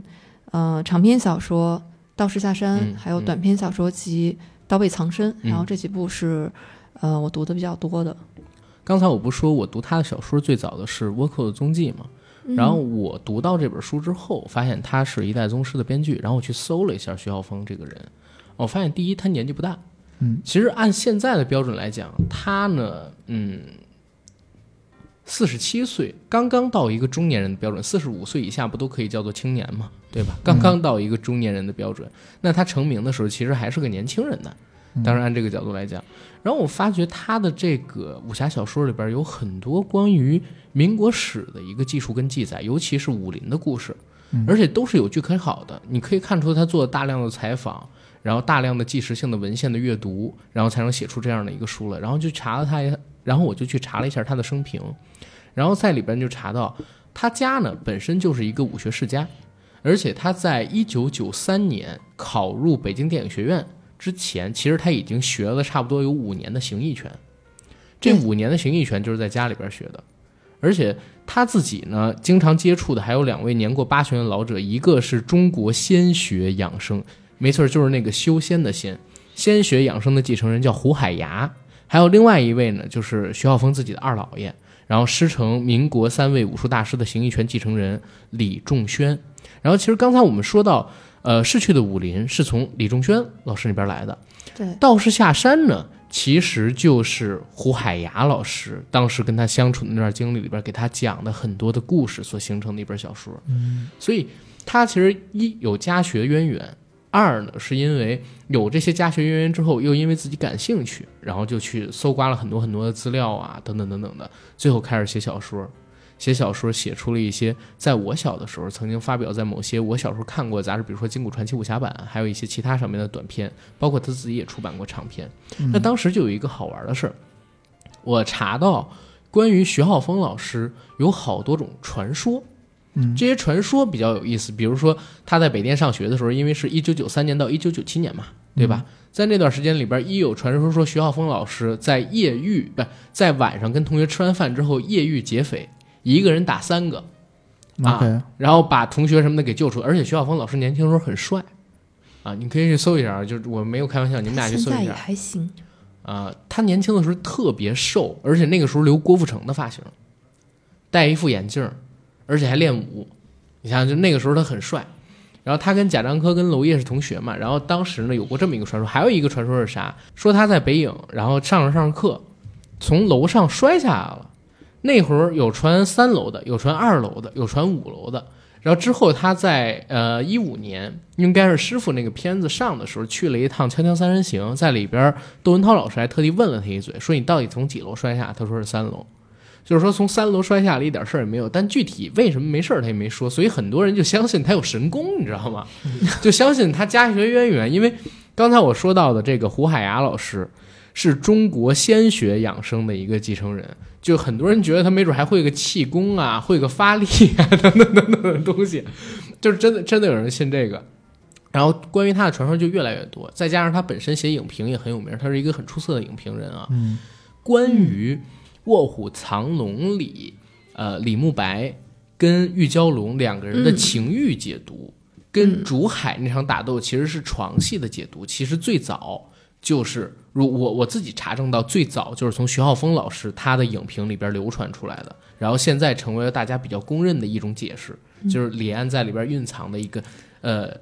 负一层的故事。这个第一解读是从徐晓峰老师开始，如果我没有查证错的话，所以他是一个很出色的影评人，导致他在北电其实人气特别高。每一堂课，尤其是拉片课，都是座无虚席，甚至有很多校外的人会去特地去北电听一下徐浩峰老师。但是他当时那个理解，如果没记错，他在《刀与星辰》里边写的是中国人喜欢讲两个故事，在一部电影当中，一个是明故事，一个是暗故事，你可以理解为 A 故事和 B 故事。A 故事呢是李慕白，呃，厌倦了，想要退出江湖，嗯，然后想把自己的剑给贝勒爷，然后自己呢尝试跟于秀莲去那个呃也呃去深山，然后然后怎么怎么样，这是明面上面的故事，嗯，但是他提出的理解 B 故事是什么？是李慕白压根儿就没有放弃修道。嗯对，李慕白一直都想修道。他下山去找于秀莲，包括送铁剑的原因是什么？就是因为他在修炼的过程当中发现自己突破无望，而武当山练功是需要女子来跟他双修的，就是呃也不是说需要，是可以通过跟女子双修，然后帮助自己的功力更上一层。他的师傅江南鹤其实就是因为这个死在了闭眼狐狸的床上，就是因为跟闭眼狐狸双修。然后李慕白呢想到的双修对象就是于秀莲，他为什么要把剑给于秀莲，让于秀莲交给贝勒爷，然后自己说回段时间我有可能去北京找你，那会儿没有完全说死要去北京，是啥原因？当他把剑给了贝勒爷之后，贝勒爷知道李慕白要退出江湖，就会顺理成章的说你要跟于秀莲在一起。贝勒爷来牵这个头儿，他又保全了自己的面子，跟孟思昭两个人之间的交情，又能够跟于秀莲在一起，于秀莲又能帮自己练功，然后突破自己武学上边这个极限，真正得道。就是当时是抱着这么一个心下山，他是一个心机非常深沉的人，在徐晓峰老师的那个解读里边啊，我现在说的都是徐晓峰老师的解读。对但他下山之后遇到了玉娇龙，他见到玉娇龙的第一面之后，和呃玉府的人说的第一三个字是什么？好福气。嗯其实那个时候他就有看上玉娇龙，想拿玉娇龙做炉鼎的这么一个想法，但是呢，还没有呃真正的去付诸实践，因为玉娇龙毕竟是贝勒府的这么一个千金嘛。嗯但是随后的每一次交锋，每一次都是在试探跟勾引玉娇龙。你来武当，我来传你心诀。我一直在寻找一个徒弟，但是这个徒弟要怎么练功呢？闭眼狐狸跟他师傅江别江南鹤是怎么练功的呢？其实大家如果去细想的话，确实有这方向的一个引导，包括两个人在宏村嘛，先是从一个特别长的摇臂拍的这个湖的场景上边以轻功飞点过去，然后到了竹海，是男人在追逐女人。这样的一个过程，然后在追逐到之后，两个人的这个打戏拍的异常缠绵，整个竹海像一个床，这也是徐浩峰老师当时的一个解读。对，然后包括到了最后，就李慕白还一直在伪装着自己大侠的形象，玉娇龙已经看明白了，问你要剑还是要我？然后把自己的外套脱下了，露出了自己的内衣跟被雨水打湿的这个少女的酥胸，但是李慕白那个时候还是要面子，就没有说。啊，说你是中了迷香，我要帮你解。但是到后面李慕白中毒之后，玉娇龙跑了，李慕白已经活下来没有希望的时候，他做了自己人生中最伪君子的一件事儿，跟于秀莲表白。因为于秀莲始终是被蒙在鼓里的，他没有看到李慕白跟他的这个呃表白，想跟他度过余生的本意。可能怀有其他的心思，也没有看出来李慕白跟玉娇龙之间有什么特殊的情感，只是出于女性的本能。他在后面的时候，虽然拿玉娇龙当妹妹，却有点戒心，或者说有一点敌对心理，但是他压根儿也没看出，这都是徐浩峰老师当时解读的。所以他呢，你别管解解读的对不对，但确实是一个很出色的影评人。他这段他的这个就是正反两面，就是包括 A、B 两个故事的这种解读，其实是深得《红楼梦》的真传。是《红楼梦》的风月宝鉴其实就是正面和反面嘛，而且一再的警告读者不要看反面。一说到这个《红楼梦》风月宝鉴这一段，我就得有发言权了。这是我《红楼梦》这本书里面仅有的几段比较熟悉的描写，因为其他描写我就没看过。啊，我就专门翻那几段描写来看。啊，我我真惊了，我什么袭人啦，对对，袭人，我是啊，袭人啦，出世云雨情啦，对对，然后什么，我也是对那段印象什么小尼姑和那个假的什么，他梦到了一个长得又像袭人，又像黛玉，又像宝钗，像他们所有人合的那么一个，就那几段啊，我对《红楼梦》的了解基本上就仅止于那几段，但是因为这个理解的出现啊，让我就以其他的视角去看电影，然后我就。今年年初的时候，你还记不记得？啊，不，去年年底，我跟你聊，我看到那个《拆弹专家二》的时候，嗯，解读出来的那个东西，就是他 B 故事讲的，其实是呃，就但是《拆弹专家二》可能有一更高明的地方，就是你从我方，嗯啊去解读也行，你从那个 FQ 的角度去解读也行，它两边都可以解读，就这个可解读空间更大。然后 FQ 是什么东西？香港 FQ 啊。F Q 是啥？废青啊！哦啊，你直接说嘎杂不行吗？嘎杂是废青的意思啊！嘎杂就是甲虫的意思啊！不知道，反正就是你从这两个角度都可以去解读嘛，也是他启发的我这个东西，也是一个很出色的影评人。所以刚才说到他的拉片课一直都是爆满的这么一个情节嘛，嗯，对吧？然后在他的小说里边，我最早读到的都是倭寇的踪迹，但是我看到的倭寇的踪迹实际上和他的这个电影版。是非常不一样的。你比如说，电影版的那个倭寇的踪迹，倭寇已经早就消失了。然后是戚继光将军当时的护卫，还有戚家军的一个统领，他们两个人带着戚将军改良过的倭刀，到了双叶城，想让这个倭刀在民间流传，开出一个门派来，作为纪念戚继光的这么一个呃，不能说纪纪念戚继光吧，作为戚将军留在人间的一个东西，一个念想。因为戚将军在十六年前和呃于大有将军两个人把倭寇剿灭之后，没多久就已经逝世了，戚家军也解散了。那于大有先生他创出的这个鸳鸯阵，当时呢是已经流传下来了，在全明朝基本上每一个驻防部队里边都有人使用。但是戚家军他造的这个倭刀，包括他做的这个刀法，没有人去继承，就要面临失传。所以当时就有这个争执，他们一群人潜到了双叶城，要打通四大门派，然后开宗立派。但是因为他们的刀是从倭刀改过来的，所以四大门派的人认为这是歪门邪道，不能让你在这儿开宗立派。我们大明怎么能让倭寇的武器，哪怕是改良过的，在我们这儿立个派呢？他们抱的是这么一个心思。电影里边讲的是这个故事，但是小说里边比较不同的是，当时讲的呢是从倭寇还在的时候就开始说起。七十来个倭寇，嗯，然后对决十万大明的这个军队，啊，当然倭寇它因为是在海边嘛，嗯。然后水性好啊，然后船游得快啊，等等等等的，但是没办法，呃，从这个方向开始讲过了，然后到后面，他的开篇就是戚继光逝世，然后没有受到朝廷的任何褒奖，然后于大有不满，于大有让侍卫去扰乱南京，引起对边防的重视。带着倭刀的侍卫到了南京之后，引起南京大乱，大家怀疑是不是倭寇进城了。然后侍卫把于大有创立的招数，比如说这个如影跟如响，它不是戚继光啊，是于大有将军创立的，这是小说跟电影的一个不同。然后交给了一个波西米亚的舞女跟一个监察使的四夫人，然后这一段是可以对应上，但中间有很多东西都不同。然后在这一个故事里边，小说的故事里边是这个舞女和监察使的四夫人，因为学会了这两招，居然打死了上百个边防的成军，引起了重视。从这块儿开始来的，就这俩故事本身它就有所不同，而且在小说里边写的，我跟你讲更邪乎。嗯，就是本来以弱打强，就是这个如影跟如想，然后两个女子都是不会武功的，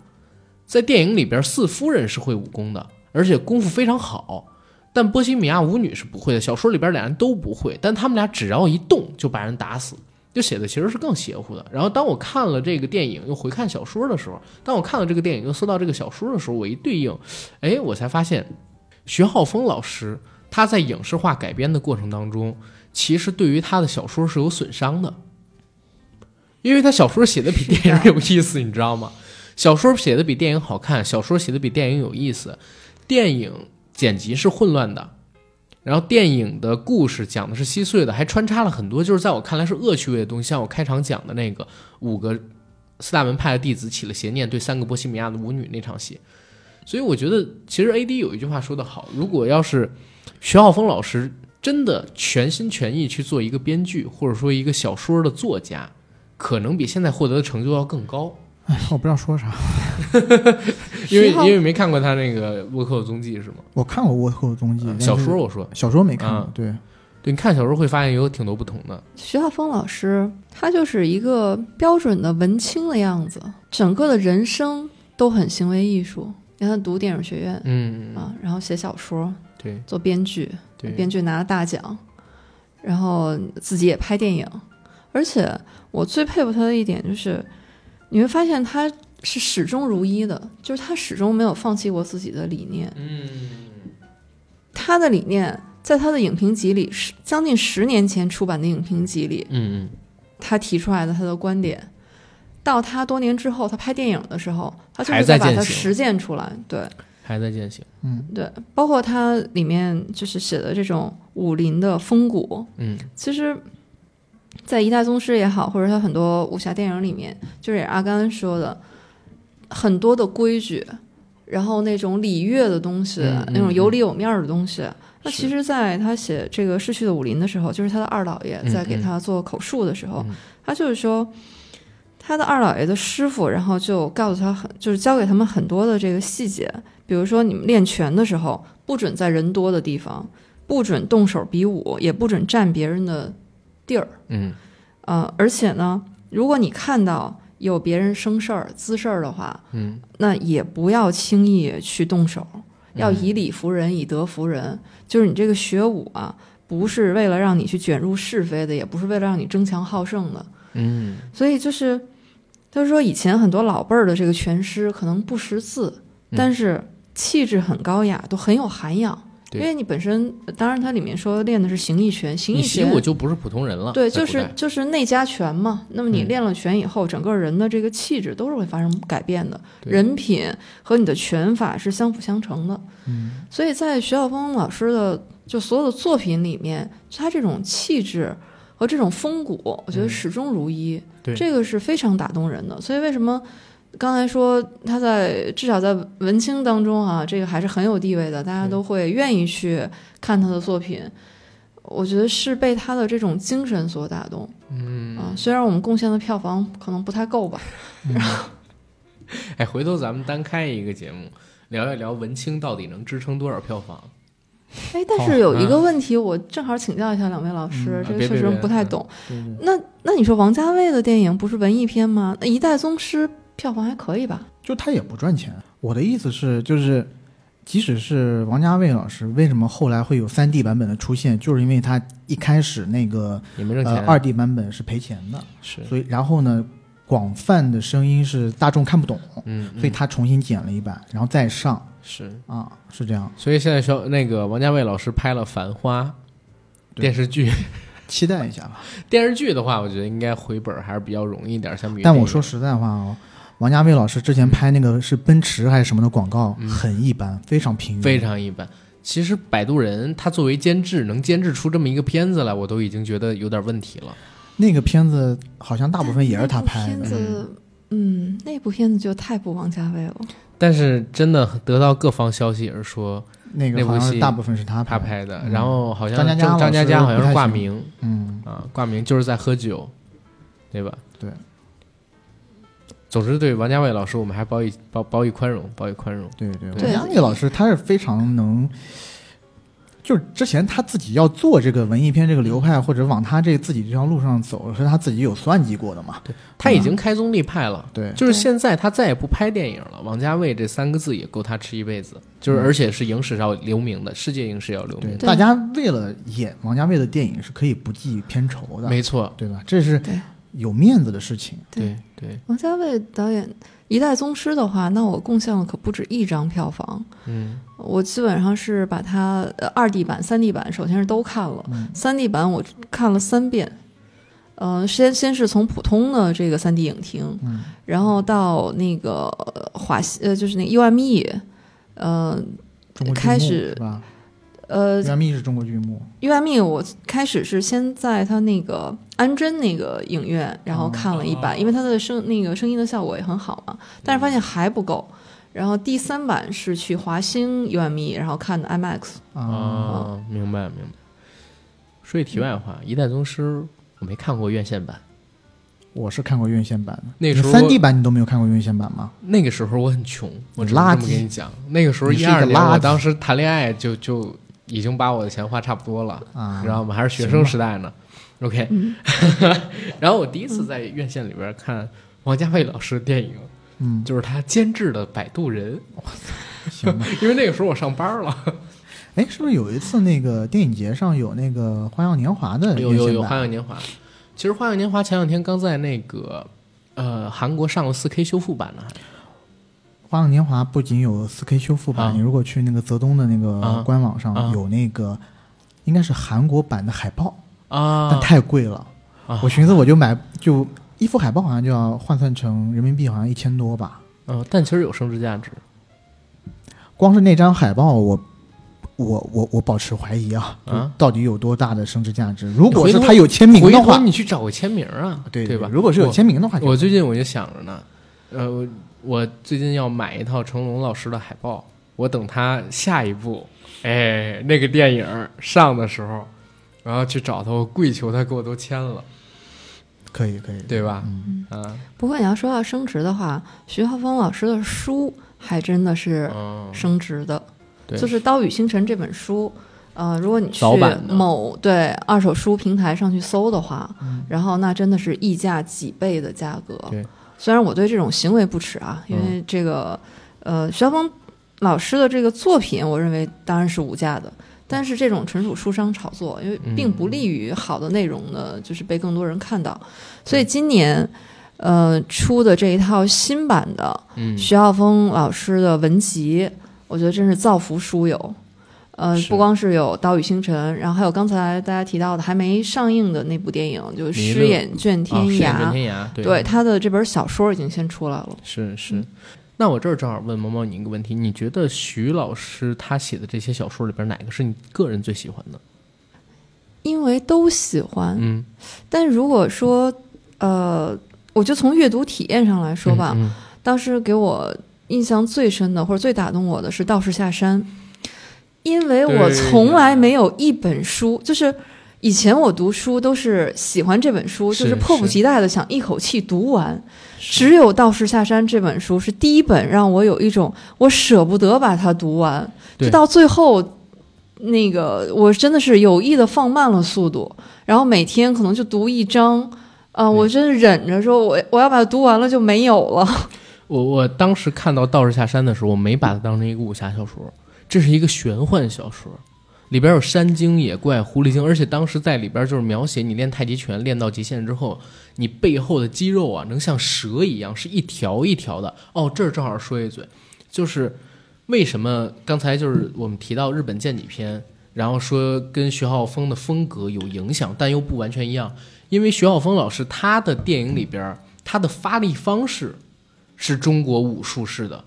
就是甚至不能说中国武术，因为我们现在一聊到武术都是套路嘛，它是传统的国术那种发力方式，就是从腰背这样去发力的。然后在《道士下山》那本小说里边就描写太极拳，为什么你背上的肌肉要像蛇一样可以扭动，就是因为你用背发力。然后当时有一个句有一句话我印象特别深，手比头快，所以比武对决的时候不要管头，尽管动手。哇，就是因为手比头快，你躲光靠头去躲，你是躲不开别人的手要打你的。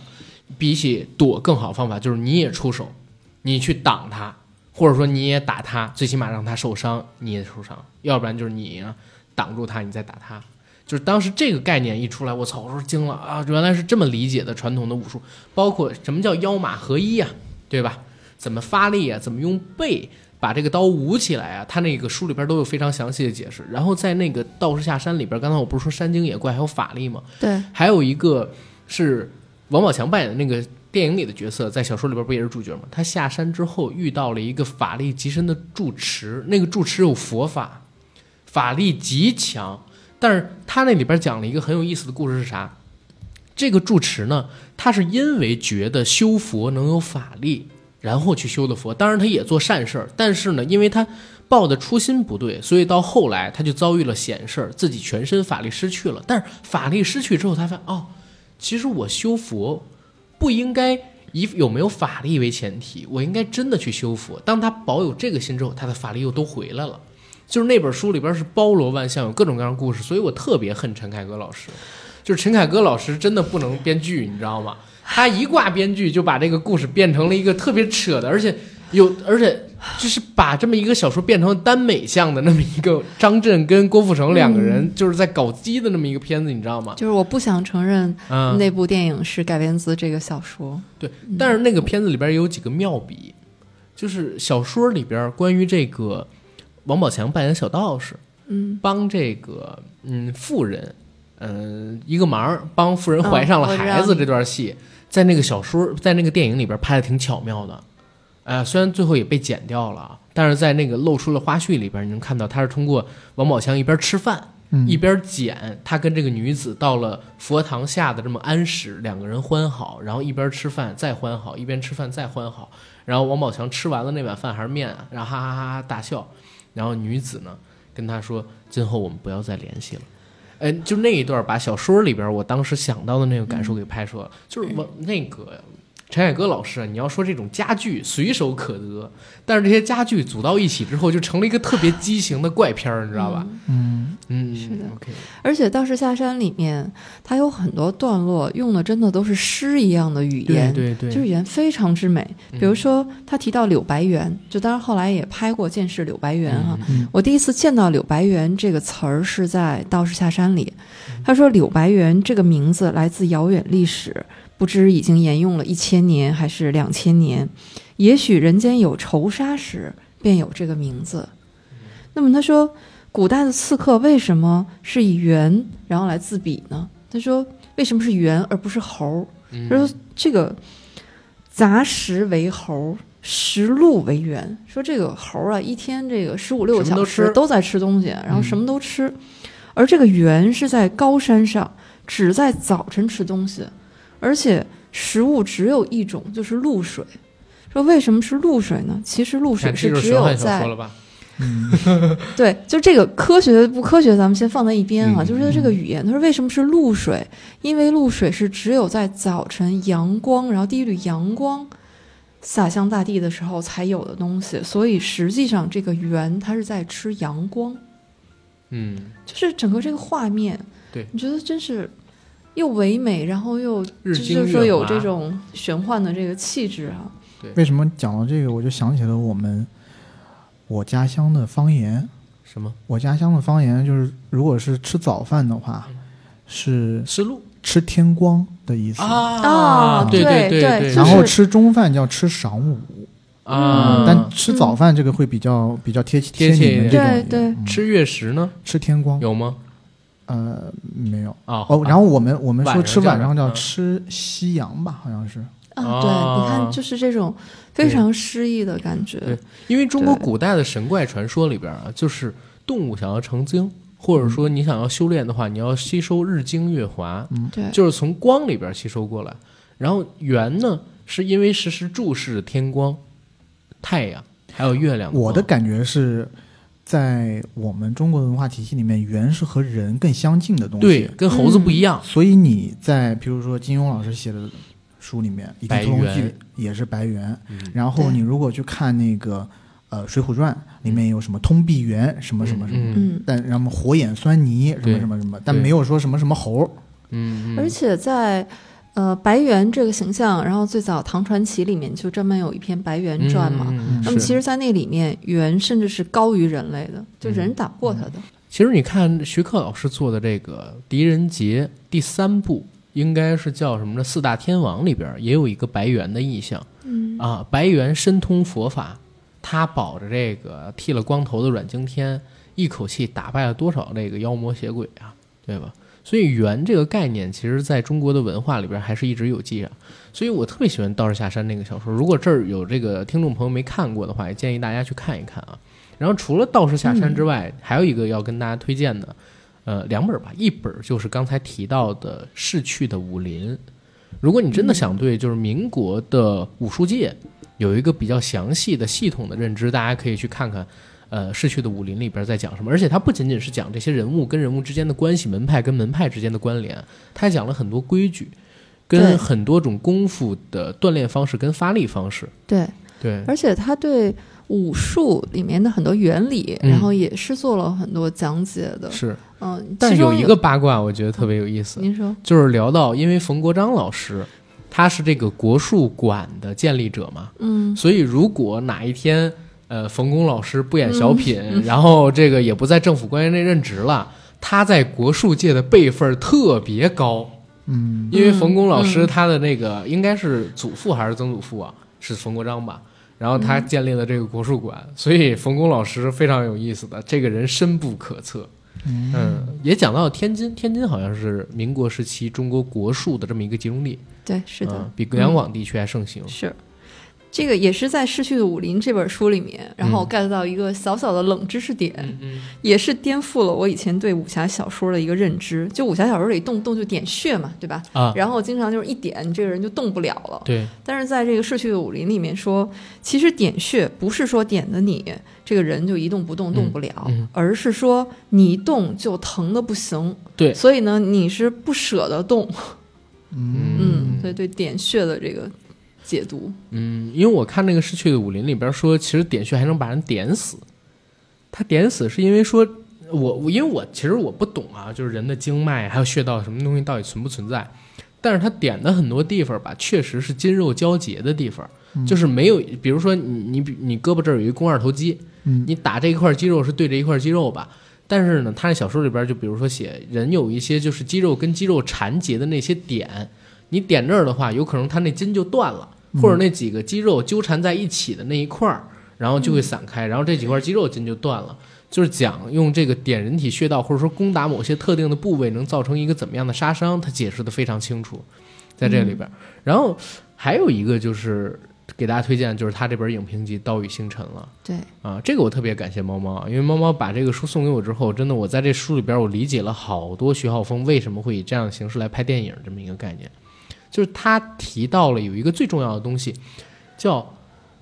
类型片的恐惧，是类型片能够成为类型片，嗯并且呃一一套又一套的拍摄下来的这么一个基础。你嗯比如说，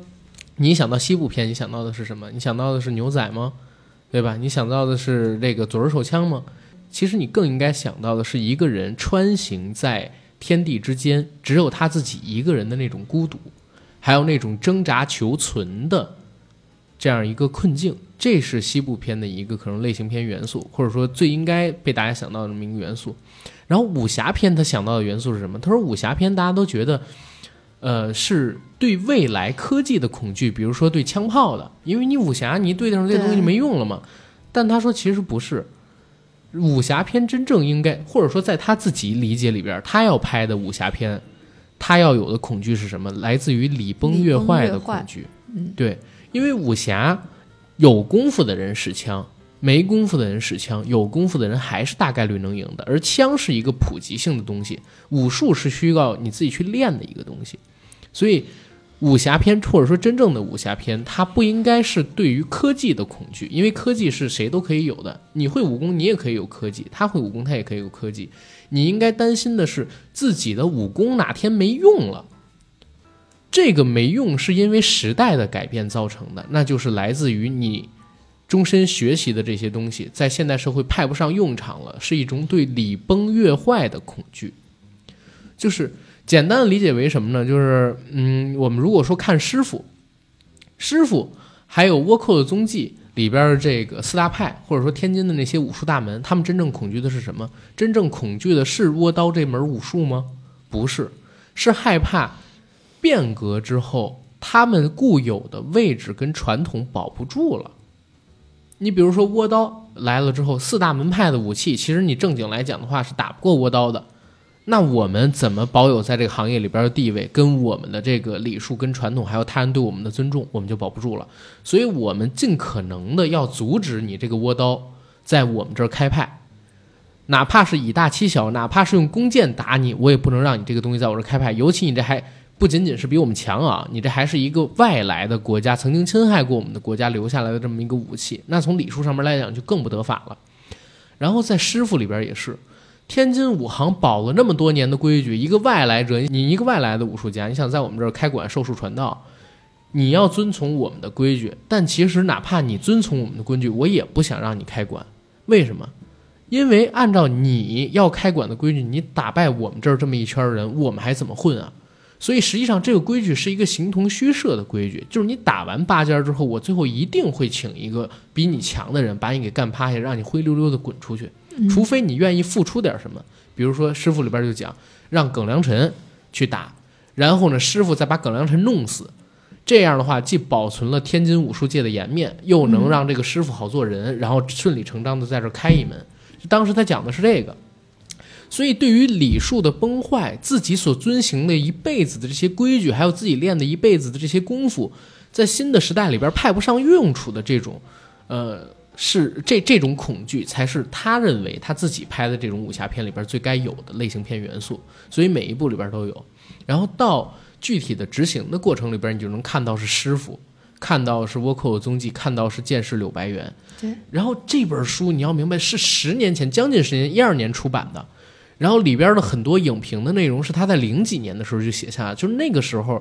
他所书写的东西一直坚持到了他最近这几年还在拍摄这种电影里边，而且真正贯彻下来了。我就觉得我通过这本书，我起码理解了为什么他的电影会要这样去拍。所以你会觉得他真的是一个知行合一的人，是一个很真诚的人。所以这个是我我很喜欢他的一个原因。对，其实我也在想，要是比如说李安或者张艺谋，他们也写一个自己的这种影评集，或者聊一聊自己对于这种类型片看法，也这么真诚的话，可能我们就明白为什么张艺谋老师会去拍出那样的一个三枪，不是会去拍出那样的一个红高粱，哎，也不对，红高粱还有姜，会去拍出那样一个，比如说活着，对吧？陈凯歌老师为什么会以那样形式拍出一个呃荆轲刺秦王？然后像这个李安老师会以那样形式拍一个饮食男女出来，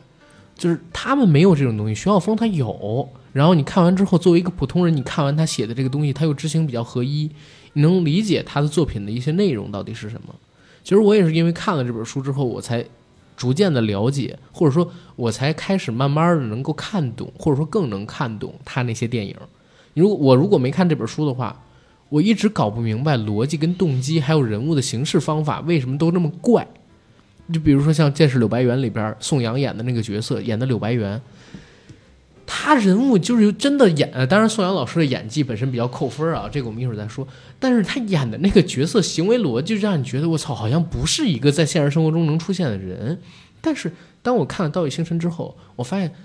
徐浩峰老师一直提到两个字，就是体面。这个体面古代的习武人两种，一种是保家卫国、上阵杀敌，就是去做官兵；另外一种呢，就是去做护院或者说开馆授徒，就这三种术法。因为习武是一个很贵的事儿，你要吃得饱，你才能练力气。嗯，所以武人家庭一般是比较富裕的家庭，或者说贫穷家里边养不起的，你到人富家里边，人家给你养的，你做护院，你才有资格去学武。所以习武人在古代，哪怕你没有文化，你也要比普通人吃得好、穿得好，所以自然而然的带了一种贵气。还有他们行事的时候，就有点像我们讲印度的种姓制度，他们就是婆罗门，哪怕不是婆罗门，也最起码是个刹帝利。然后得跟这个底层人保持出差距了，他们要有自己的规矩。所以倭寇的踪迹里边就说，中原武林名门正派，我们不能搞偷袭。所以哪怕我从后面绕到那个花船里边去给他一闷棍，或者说我摇一下这个船，那人里边的这个倭寇就站不住了，我们也不能这么干，我们就必须得一个又一个，就一对一的走到这个花船前边跟他去对棍，然后去跟他对打，输了我们换下一个，甚至说。在那个小说里边更奇葩，还出现这么一个情况，因为大家都要成名嘛，谁杀了倭寇谁能成名嘛。嗯，他们还要先比武，嗯，先比武决出了谁赢了，谁去斗那个倭寇。结果光是比武这事儿，他们就先自己死伤大半，剩下的人然后去打那个花船里边扮成倭寇的那个那个波西米亚的舞女，他有这么一套的。所以就是在他电影里边一直贯彻的是啥？就是你一定要理解一个东西，这个电影里边所有习武的人。都觉得自己不是普通人，形式上得有规矩，得顾全自己的面子跟体面。对，因为他不能是一个低阶层的人去袒胸露乳啊啊，去做一些没有理智的事，去做一些不合规矩的事。他有一套规矩，像纸枷锁一样压着他，他必须得在这规矩内做事。所以他的那个小说里边人物才会在我们现在的这个逻辑里边看起来那么怪，就是电影里边那些人物那么怪。但是他电影可能太过于强化了，就实在是有点儿。观赏性不强，对吧？我觉得他有一个问题，就是说现在啊，当下的电影市场来讲，对他就对武侠电影就不吃香，古装片也不吃香，很难做，越来越难做，就对观众的连接不大了。嗯，然后你要在这种。跟观众本身就连接不大的戏路里头，你还要有一些自我表达的东西。就是说，你自我表达的东西谁 care？除非你是像陆阳老师做的那一种，就是放入现代化的元素，对，把它变成一个类型片，就是武侠之外的类型片。它其实就是披着一个古古装外衣的动作片，就是譬如说《绣绣春刀》谍战片，其实可以叫啊，动作谍战片吧。我觉得它动作元素会更多、更强、更强。对，呃，那种就是我们。就是我理解的大众意义上的好看的电影。我这正好说一句，因为这两天不是咱们要做这节目嘛，我回看《倭寇的踪迹》跟《柳白猿》，我在那个啊，在哪儿啊？好像是在哦，我在爱奇艺上看了《柳白猿》，《倭寇的踪迹》是在哪个平台上看的？我忘记，都有弹幕啊。我开着弹幕看的，然后弹幕在这几个人准备打的时候，就各自跳的时候，就有很多人在上面骂。嗯，真的是有很多观众在上面骂，就说第一看不懂，第二说为什么不打，然后第一、第三就是他们一瞬间决出胜负，操，前边跳那么半天，然后操你就给我玩这个。但是如果我们不说观众啊，我们只说就是导演，如果你做一个商业类型片，前两部还好，前两部投资都太小了，嗯，然后如果你说师傅的话，他观赏性强了很多，但是故事上边还一样还是让人觉得云里雾里，不合逻辑。就是普对普通观众而言，如果你不了不详细的去看，如果你的观影量比较少的话，还是会产生那种云里雾里的。那如果说后续他还这么做，我也就是真的还蛮担心，就是他还有没有人找他投更大体量的电影，然后等等。你从这几年其实就可以看出来，嗯，虽然找他的很多有想找他谈项目的有很多，但是他真正上了几部电影呢？一五年之后就没有上过电影，嗯。从另外一个侧面来讲，譬如说我们去分析一个项目值不值得投，或者说这个项目值不值得跟的时候，当你这个项目 attach 上这个徐浩峰老师这样的一个卡，嗯，然后卡司又这么大，成本又这么高的时候，嗯，我相信很多电影公司都会打一个问号：这个电影我还能跟吗？对，理解。当你成本真的压到这么高以后，它能不能收回成本？文青喜欢是文青喜欢，市场喜欢是市场喜欢，然后制片方的角度，他肯定是要看另外一种的，就看后一种的，对吧？嗯，OK。那有没有可能他走一种文艺片的路线呢？他可以走啊，就是成本控制。他应该，他如果就是坚持他那种走法的话，他就应该走文艺片的路线，或者嗯做一个就是，呃，编剧跟武术指导，文献电影。就我一直觉得他的电影，他的文学文献价值比他的观赏价值要高。嗯，就是他记录的那些风骨、那些风貌，是我们之前所看到的电影所不具备的。嗯就说明，就譬如说，他电影里面真的是实实在在啊，是那个阶段武就是习武之人会干的事情，或者是那个武林真正的武林是什么样，可能就是那样子的、嗯啊。嗯这个是我们在看徐克的电影啊，看那些，比如说我们之前习以为常那些电影看不到的东西。嗯，是但是观赏性来讲，那就是另外一回事儿了。譬如说，如果制片方要拍徐浩峰老师的电影，然后徐浩峰老师真的就想表达这种样式的这种呃武打风格的话，嗯嗯那你能不能就跟大家说，这个就是一个文艺的、比较文艺的东西，或者是比较作者表达的东西嗯啊？你不要让大家觉得这个是我们传统意义上的一个武打片儿，那它肯定不是传统意义上的武打片。对于我，我可以比较断言的在这里给你嗯。在这里说一句，就是大部分的观众是不喜欢这种打斗风格的。那师傅呢？师傅的打斗风格你应该还 OK 的吧？呃，比前两部肯定是要稍微好一点儿嗯，啊。因为师傅就基本上剔除掉了很多试探的东西，就变成实打实的交手了。嗯，比前前两部是要稍微好一点，但是他的那种镜头剪辑风格，我自己也没有那么喜欢。我这说一八卦，嗯，就是那个《刀背藏身》，他之前不是放弃导演剪辑权了吗？嗯。但是，一七年的时候，俩两方好像是聊定了，徐晓峰老师自己剪，然后当时你知道独谋吧，就是嗯吴彦宇他们那个，嗯，他们做的那个，当时他们出了一个文章，说改了两百余处，嗯。说两百余处怎么改？一个电影可能才一百来场戏嘛，一百三四十场戏嘛。然后他说两百余处，有一百余处全都是在改打戏上，怎么改的？他说其实普通观众可能看不出来什么太大的区别，嗯但是是剪辑的节奏跟笔法上我修了一些，因为他自己要要剪辑权，其实就是为这个嗯 在这一块上面做到。所以我我也在想，就是徐晓峰老师如果做一个武术指导，嗯或者做一个编剧会怎么样？因为我真是觉得传统香港的那些武指，现在越来越难以做出突破。就是你固定的几个套路已经成型了，你比如说像成龙，以他还有成家班为代表的，现在出产的越来越多的是哪种动作风格？王牌特工，嗯对吧？王牌特工就是玻璃樽里边那个特别矮的那个澳大利亚的那个老外他去做的。然后呢，还有就是像武刚他们几个人做的《唐人街探案》那种类型的风格，但是它本身受限于技术啊，还有这个就是执动作执行人他的一个能力，就做出来的东西高低不一，而且风格非常统一，已经是那种谐趣式的这种了啊。然后呢，甄子丹他现在的徒弟，你比如说像是古元健志啊，前段时间咱们不是说要去踩他嘛，嗯对吧？他做的那种就是现在《浪客剑心》里边能看到的那种。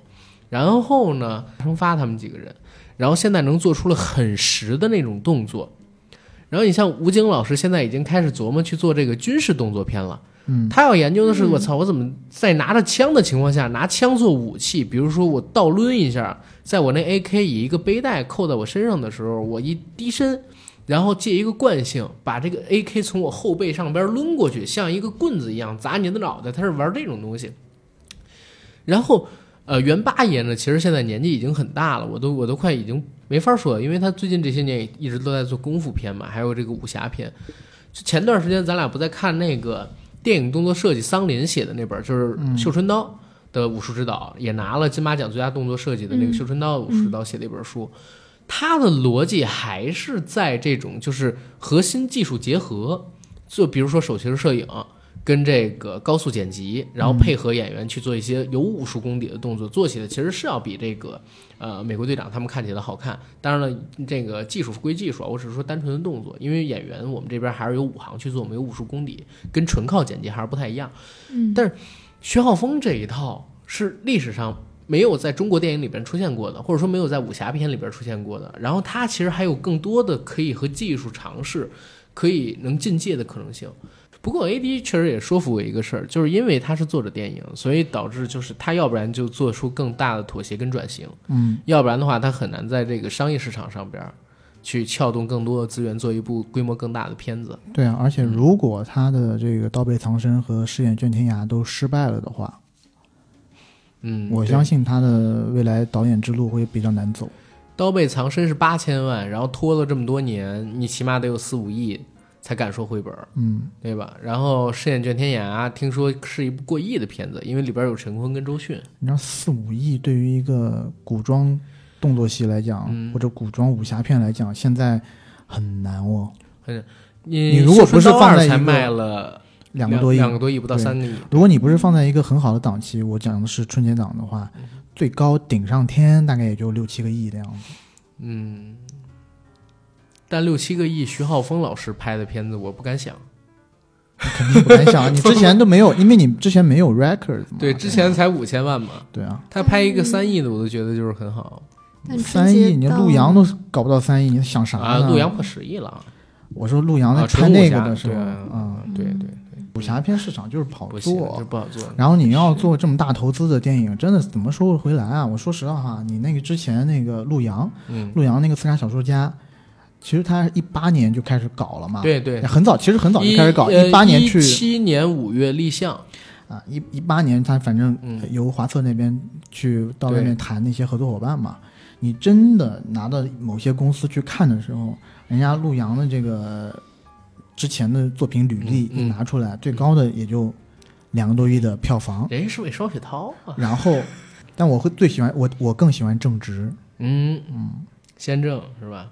生吞，生吞，对，嗯这个事儿，嗯，咱们先放到一边去，咱们还是回到徐晓峰导演身上啊。就是刚才我们也聊了很多，我们聊了有他的作品，聊了他的风格，聊了一些他的经历。然后两位看还有没有什么要补充的？没有的话，我觉得我们可以收个尾了。我要补充的一点就是，虽然我说了这么多，但是我还是敬徐浩峰老师他的作品还是有一定的价值的。嗯，然后文献价值也是价值。对，而且而且他确实对这个武林或者武侠的东西非常懂。嗯然后我听你们聊了这么多，而且我之前就很想去看《逝去的武林》这本书嗯啊，然后现在立刻送给 AD 老师。啊送给我吗？哎呀，这怎么好意思啊不？会不接？哎呀，天哪！这怎么好意思呀？就是，但我就接下来了，对啊，但我之后肯定会去好好的拜读的。等我读完，我们再做一期节目，可能我的思想呢就有了变化。那我非常期待 AD 老师的读后感，然后那我预约一下，然后邀请 AD 老师读完这本书以后，然后去我们银杏树下 电台串他会台读。这本书吗？我会读，会读。啊我相信我相信东西就是史实的这些东西，我还挺感兴趣。嗯，OK。呃，然后猫猫呢？就是刚才我们一直在说《刀与星辰》这本影评集，嗯我是想小小的分享一下这本书最后的后记。嗯呃，我觉得徐浩峰老师是很真诚的哈，一篇后记。他这篇后记的题目叫《莫听穿林打叶声》，写的是在技术化的年代，要庆幸没有早早的学生存的本事，能一通百通，最后后来居上，恰恰是不知不觉中形成的审美。别急着学什么，别急着当个能人，青春本来就是用来浪费的。选择做个挣不到钱的人，选择过狼狈一些的生活，总会有人来相依为命。嗯，我要收尾的话，我说我可能得给徐老师一个建议，因为刚才 AD 提到这么多的问题，真的都是在市场上边他一定会遇到的问题，嗯而且可能是制约他发展的问题。我觉得这个时候徐小峰老师得送礼，送礼，对，送什么礼啊？贝瑞甜心。是是不是过度的太僵硬了啊？太硬了。啊！但是这个样子的，因为我们好几期没有做这个贝瑞甜心的广告了啊，嗯嗯人家是我们的冠名方，冠了我们二十期节目，我们签着合同的，我们必须得给人贝瑞甜心打广告，知名的国酒品牌，然后有各种各样的口味儿，而且呢，质量上边大家可以放心，绝对是信得过的。您可以在这个线下，比如说罗森便利店啊，然后便利蜂啊、seven 都能买到他们的酒，当然你得看不同的店铺啊，还有每日优鲜上边也有。然后我们硬核电台呢有一个专属的购买链接，大家关注我们的公众号，然后点击每篇文章的阅读原文，或者说直接回复贝瑞甜心就可以拿到那个链接，里边有我们特定的价格，是所有渠道里边最便宜的。然后也希望大家支持一下贝瑞甜心，我们这个冠名方。然后节目的最后，呃，感谢猫猫的光临，然后大家也可以到他们的播客《银杏树下》去听听他们读书。然后我们这期节目聊到这儿就可以结束了。想加群的，请加 J A C K I E L Y G T 的个人微信。让我拉你进群，然后我们一起聊天打屁。我们现在建了北京、上海还有其他的一些城市的群，所以您加我的时候，请备注自己是哪个城市的，我给您拉到特定的群里边去。然后这期节目上线的时候呢，我和 AD 会建一个岭南群，嗯，所有在广东、广西还有福建、三亚的朋友都可以来加我们这个群。谢谢大家，谢谢，拜拜。拜拜谢谢。徐浩峰老师。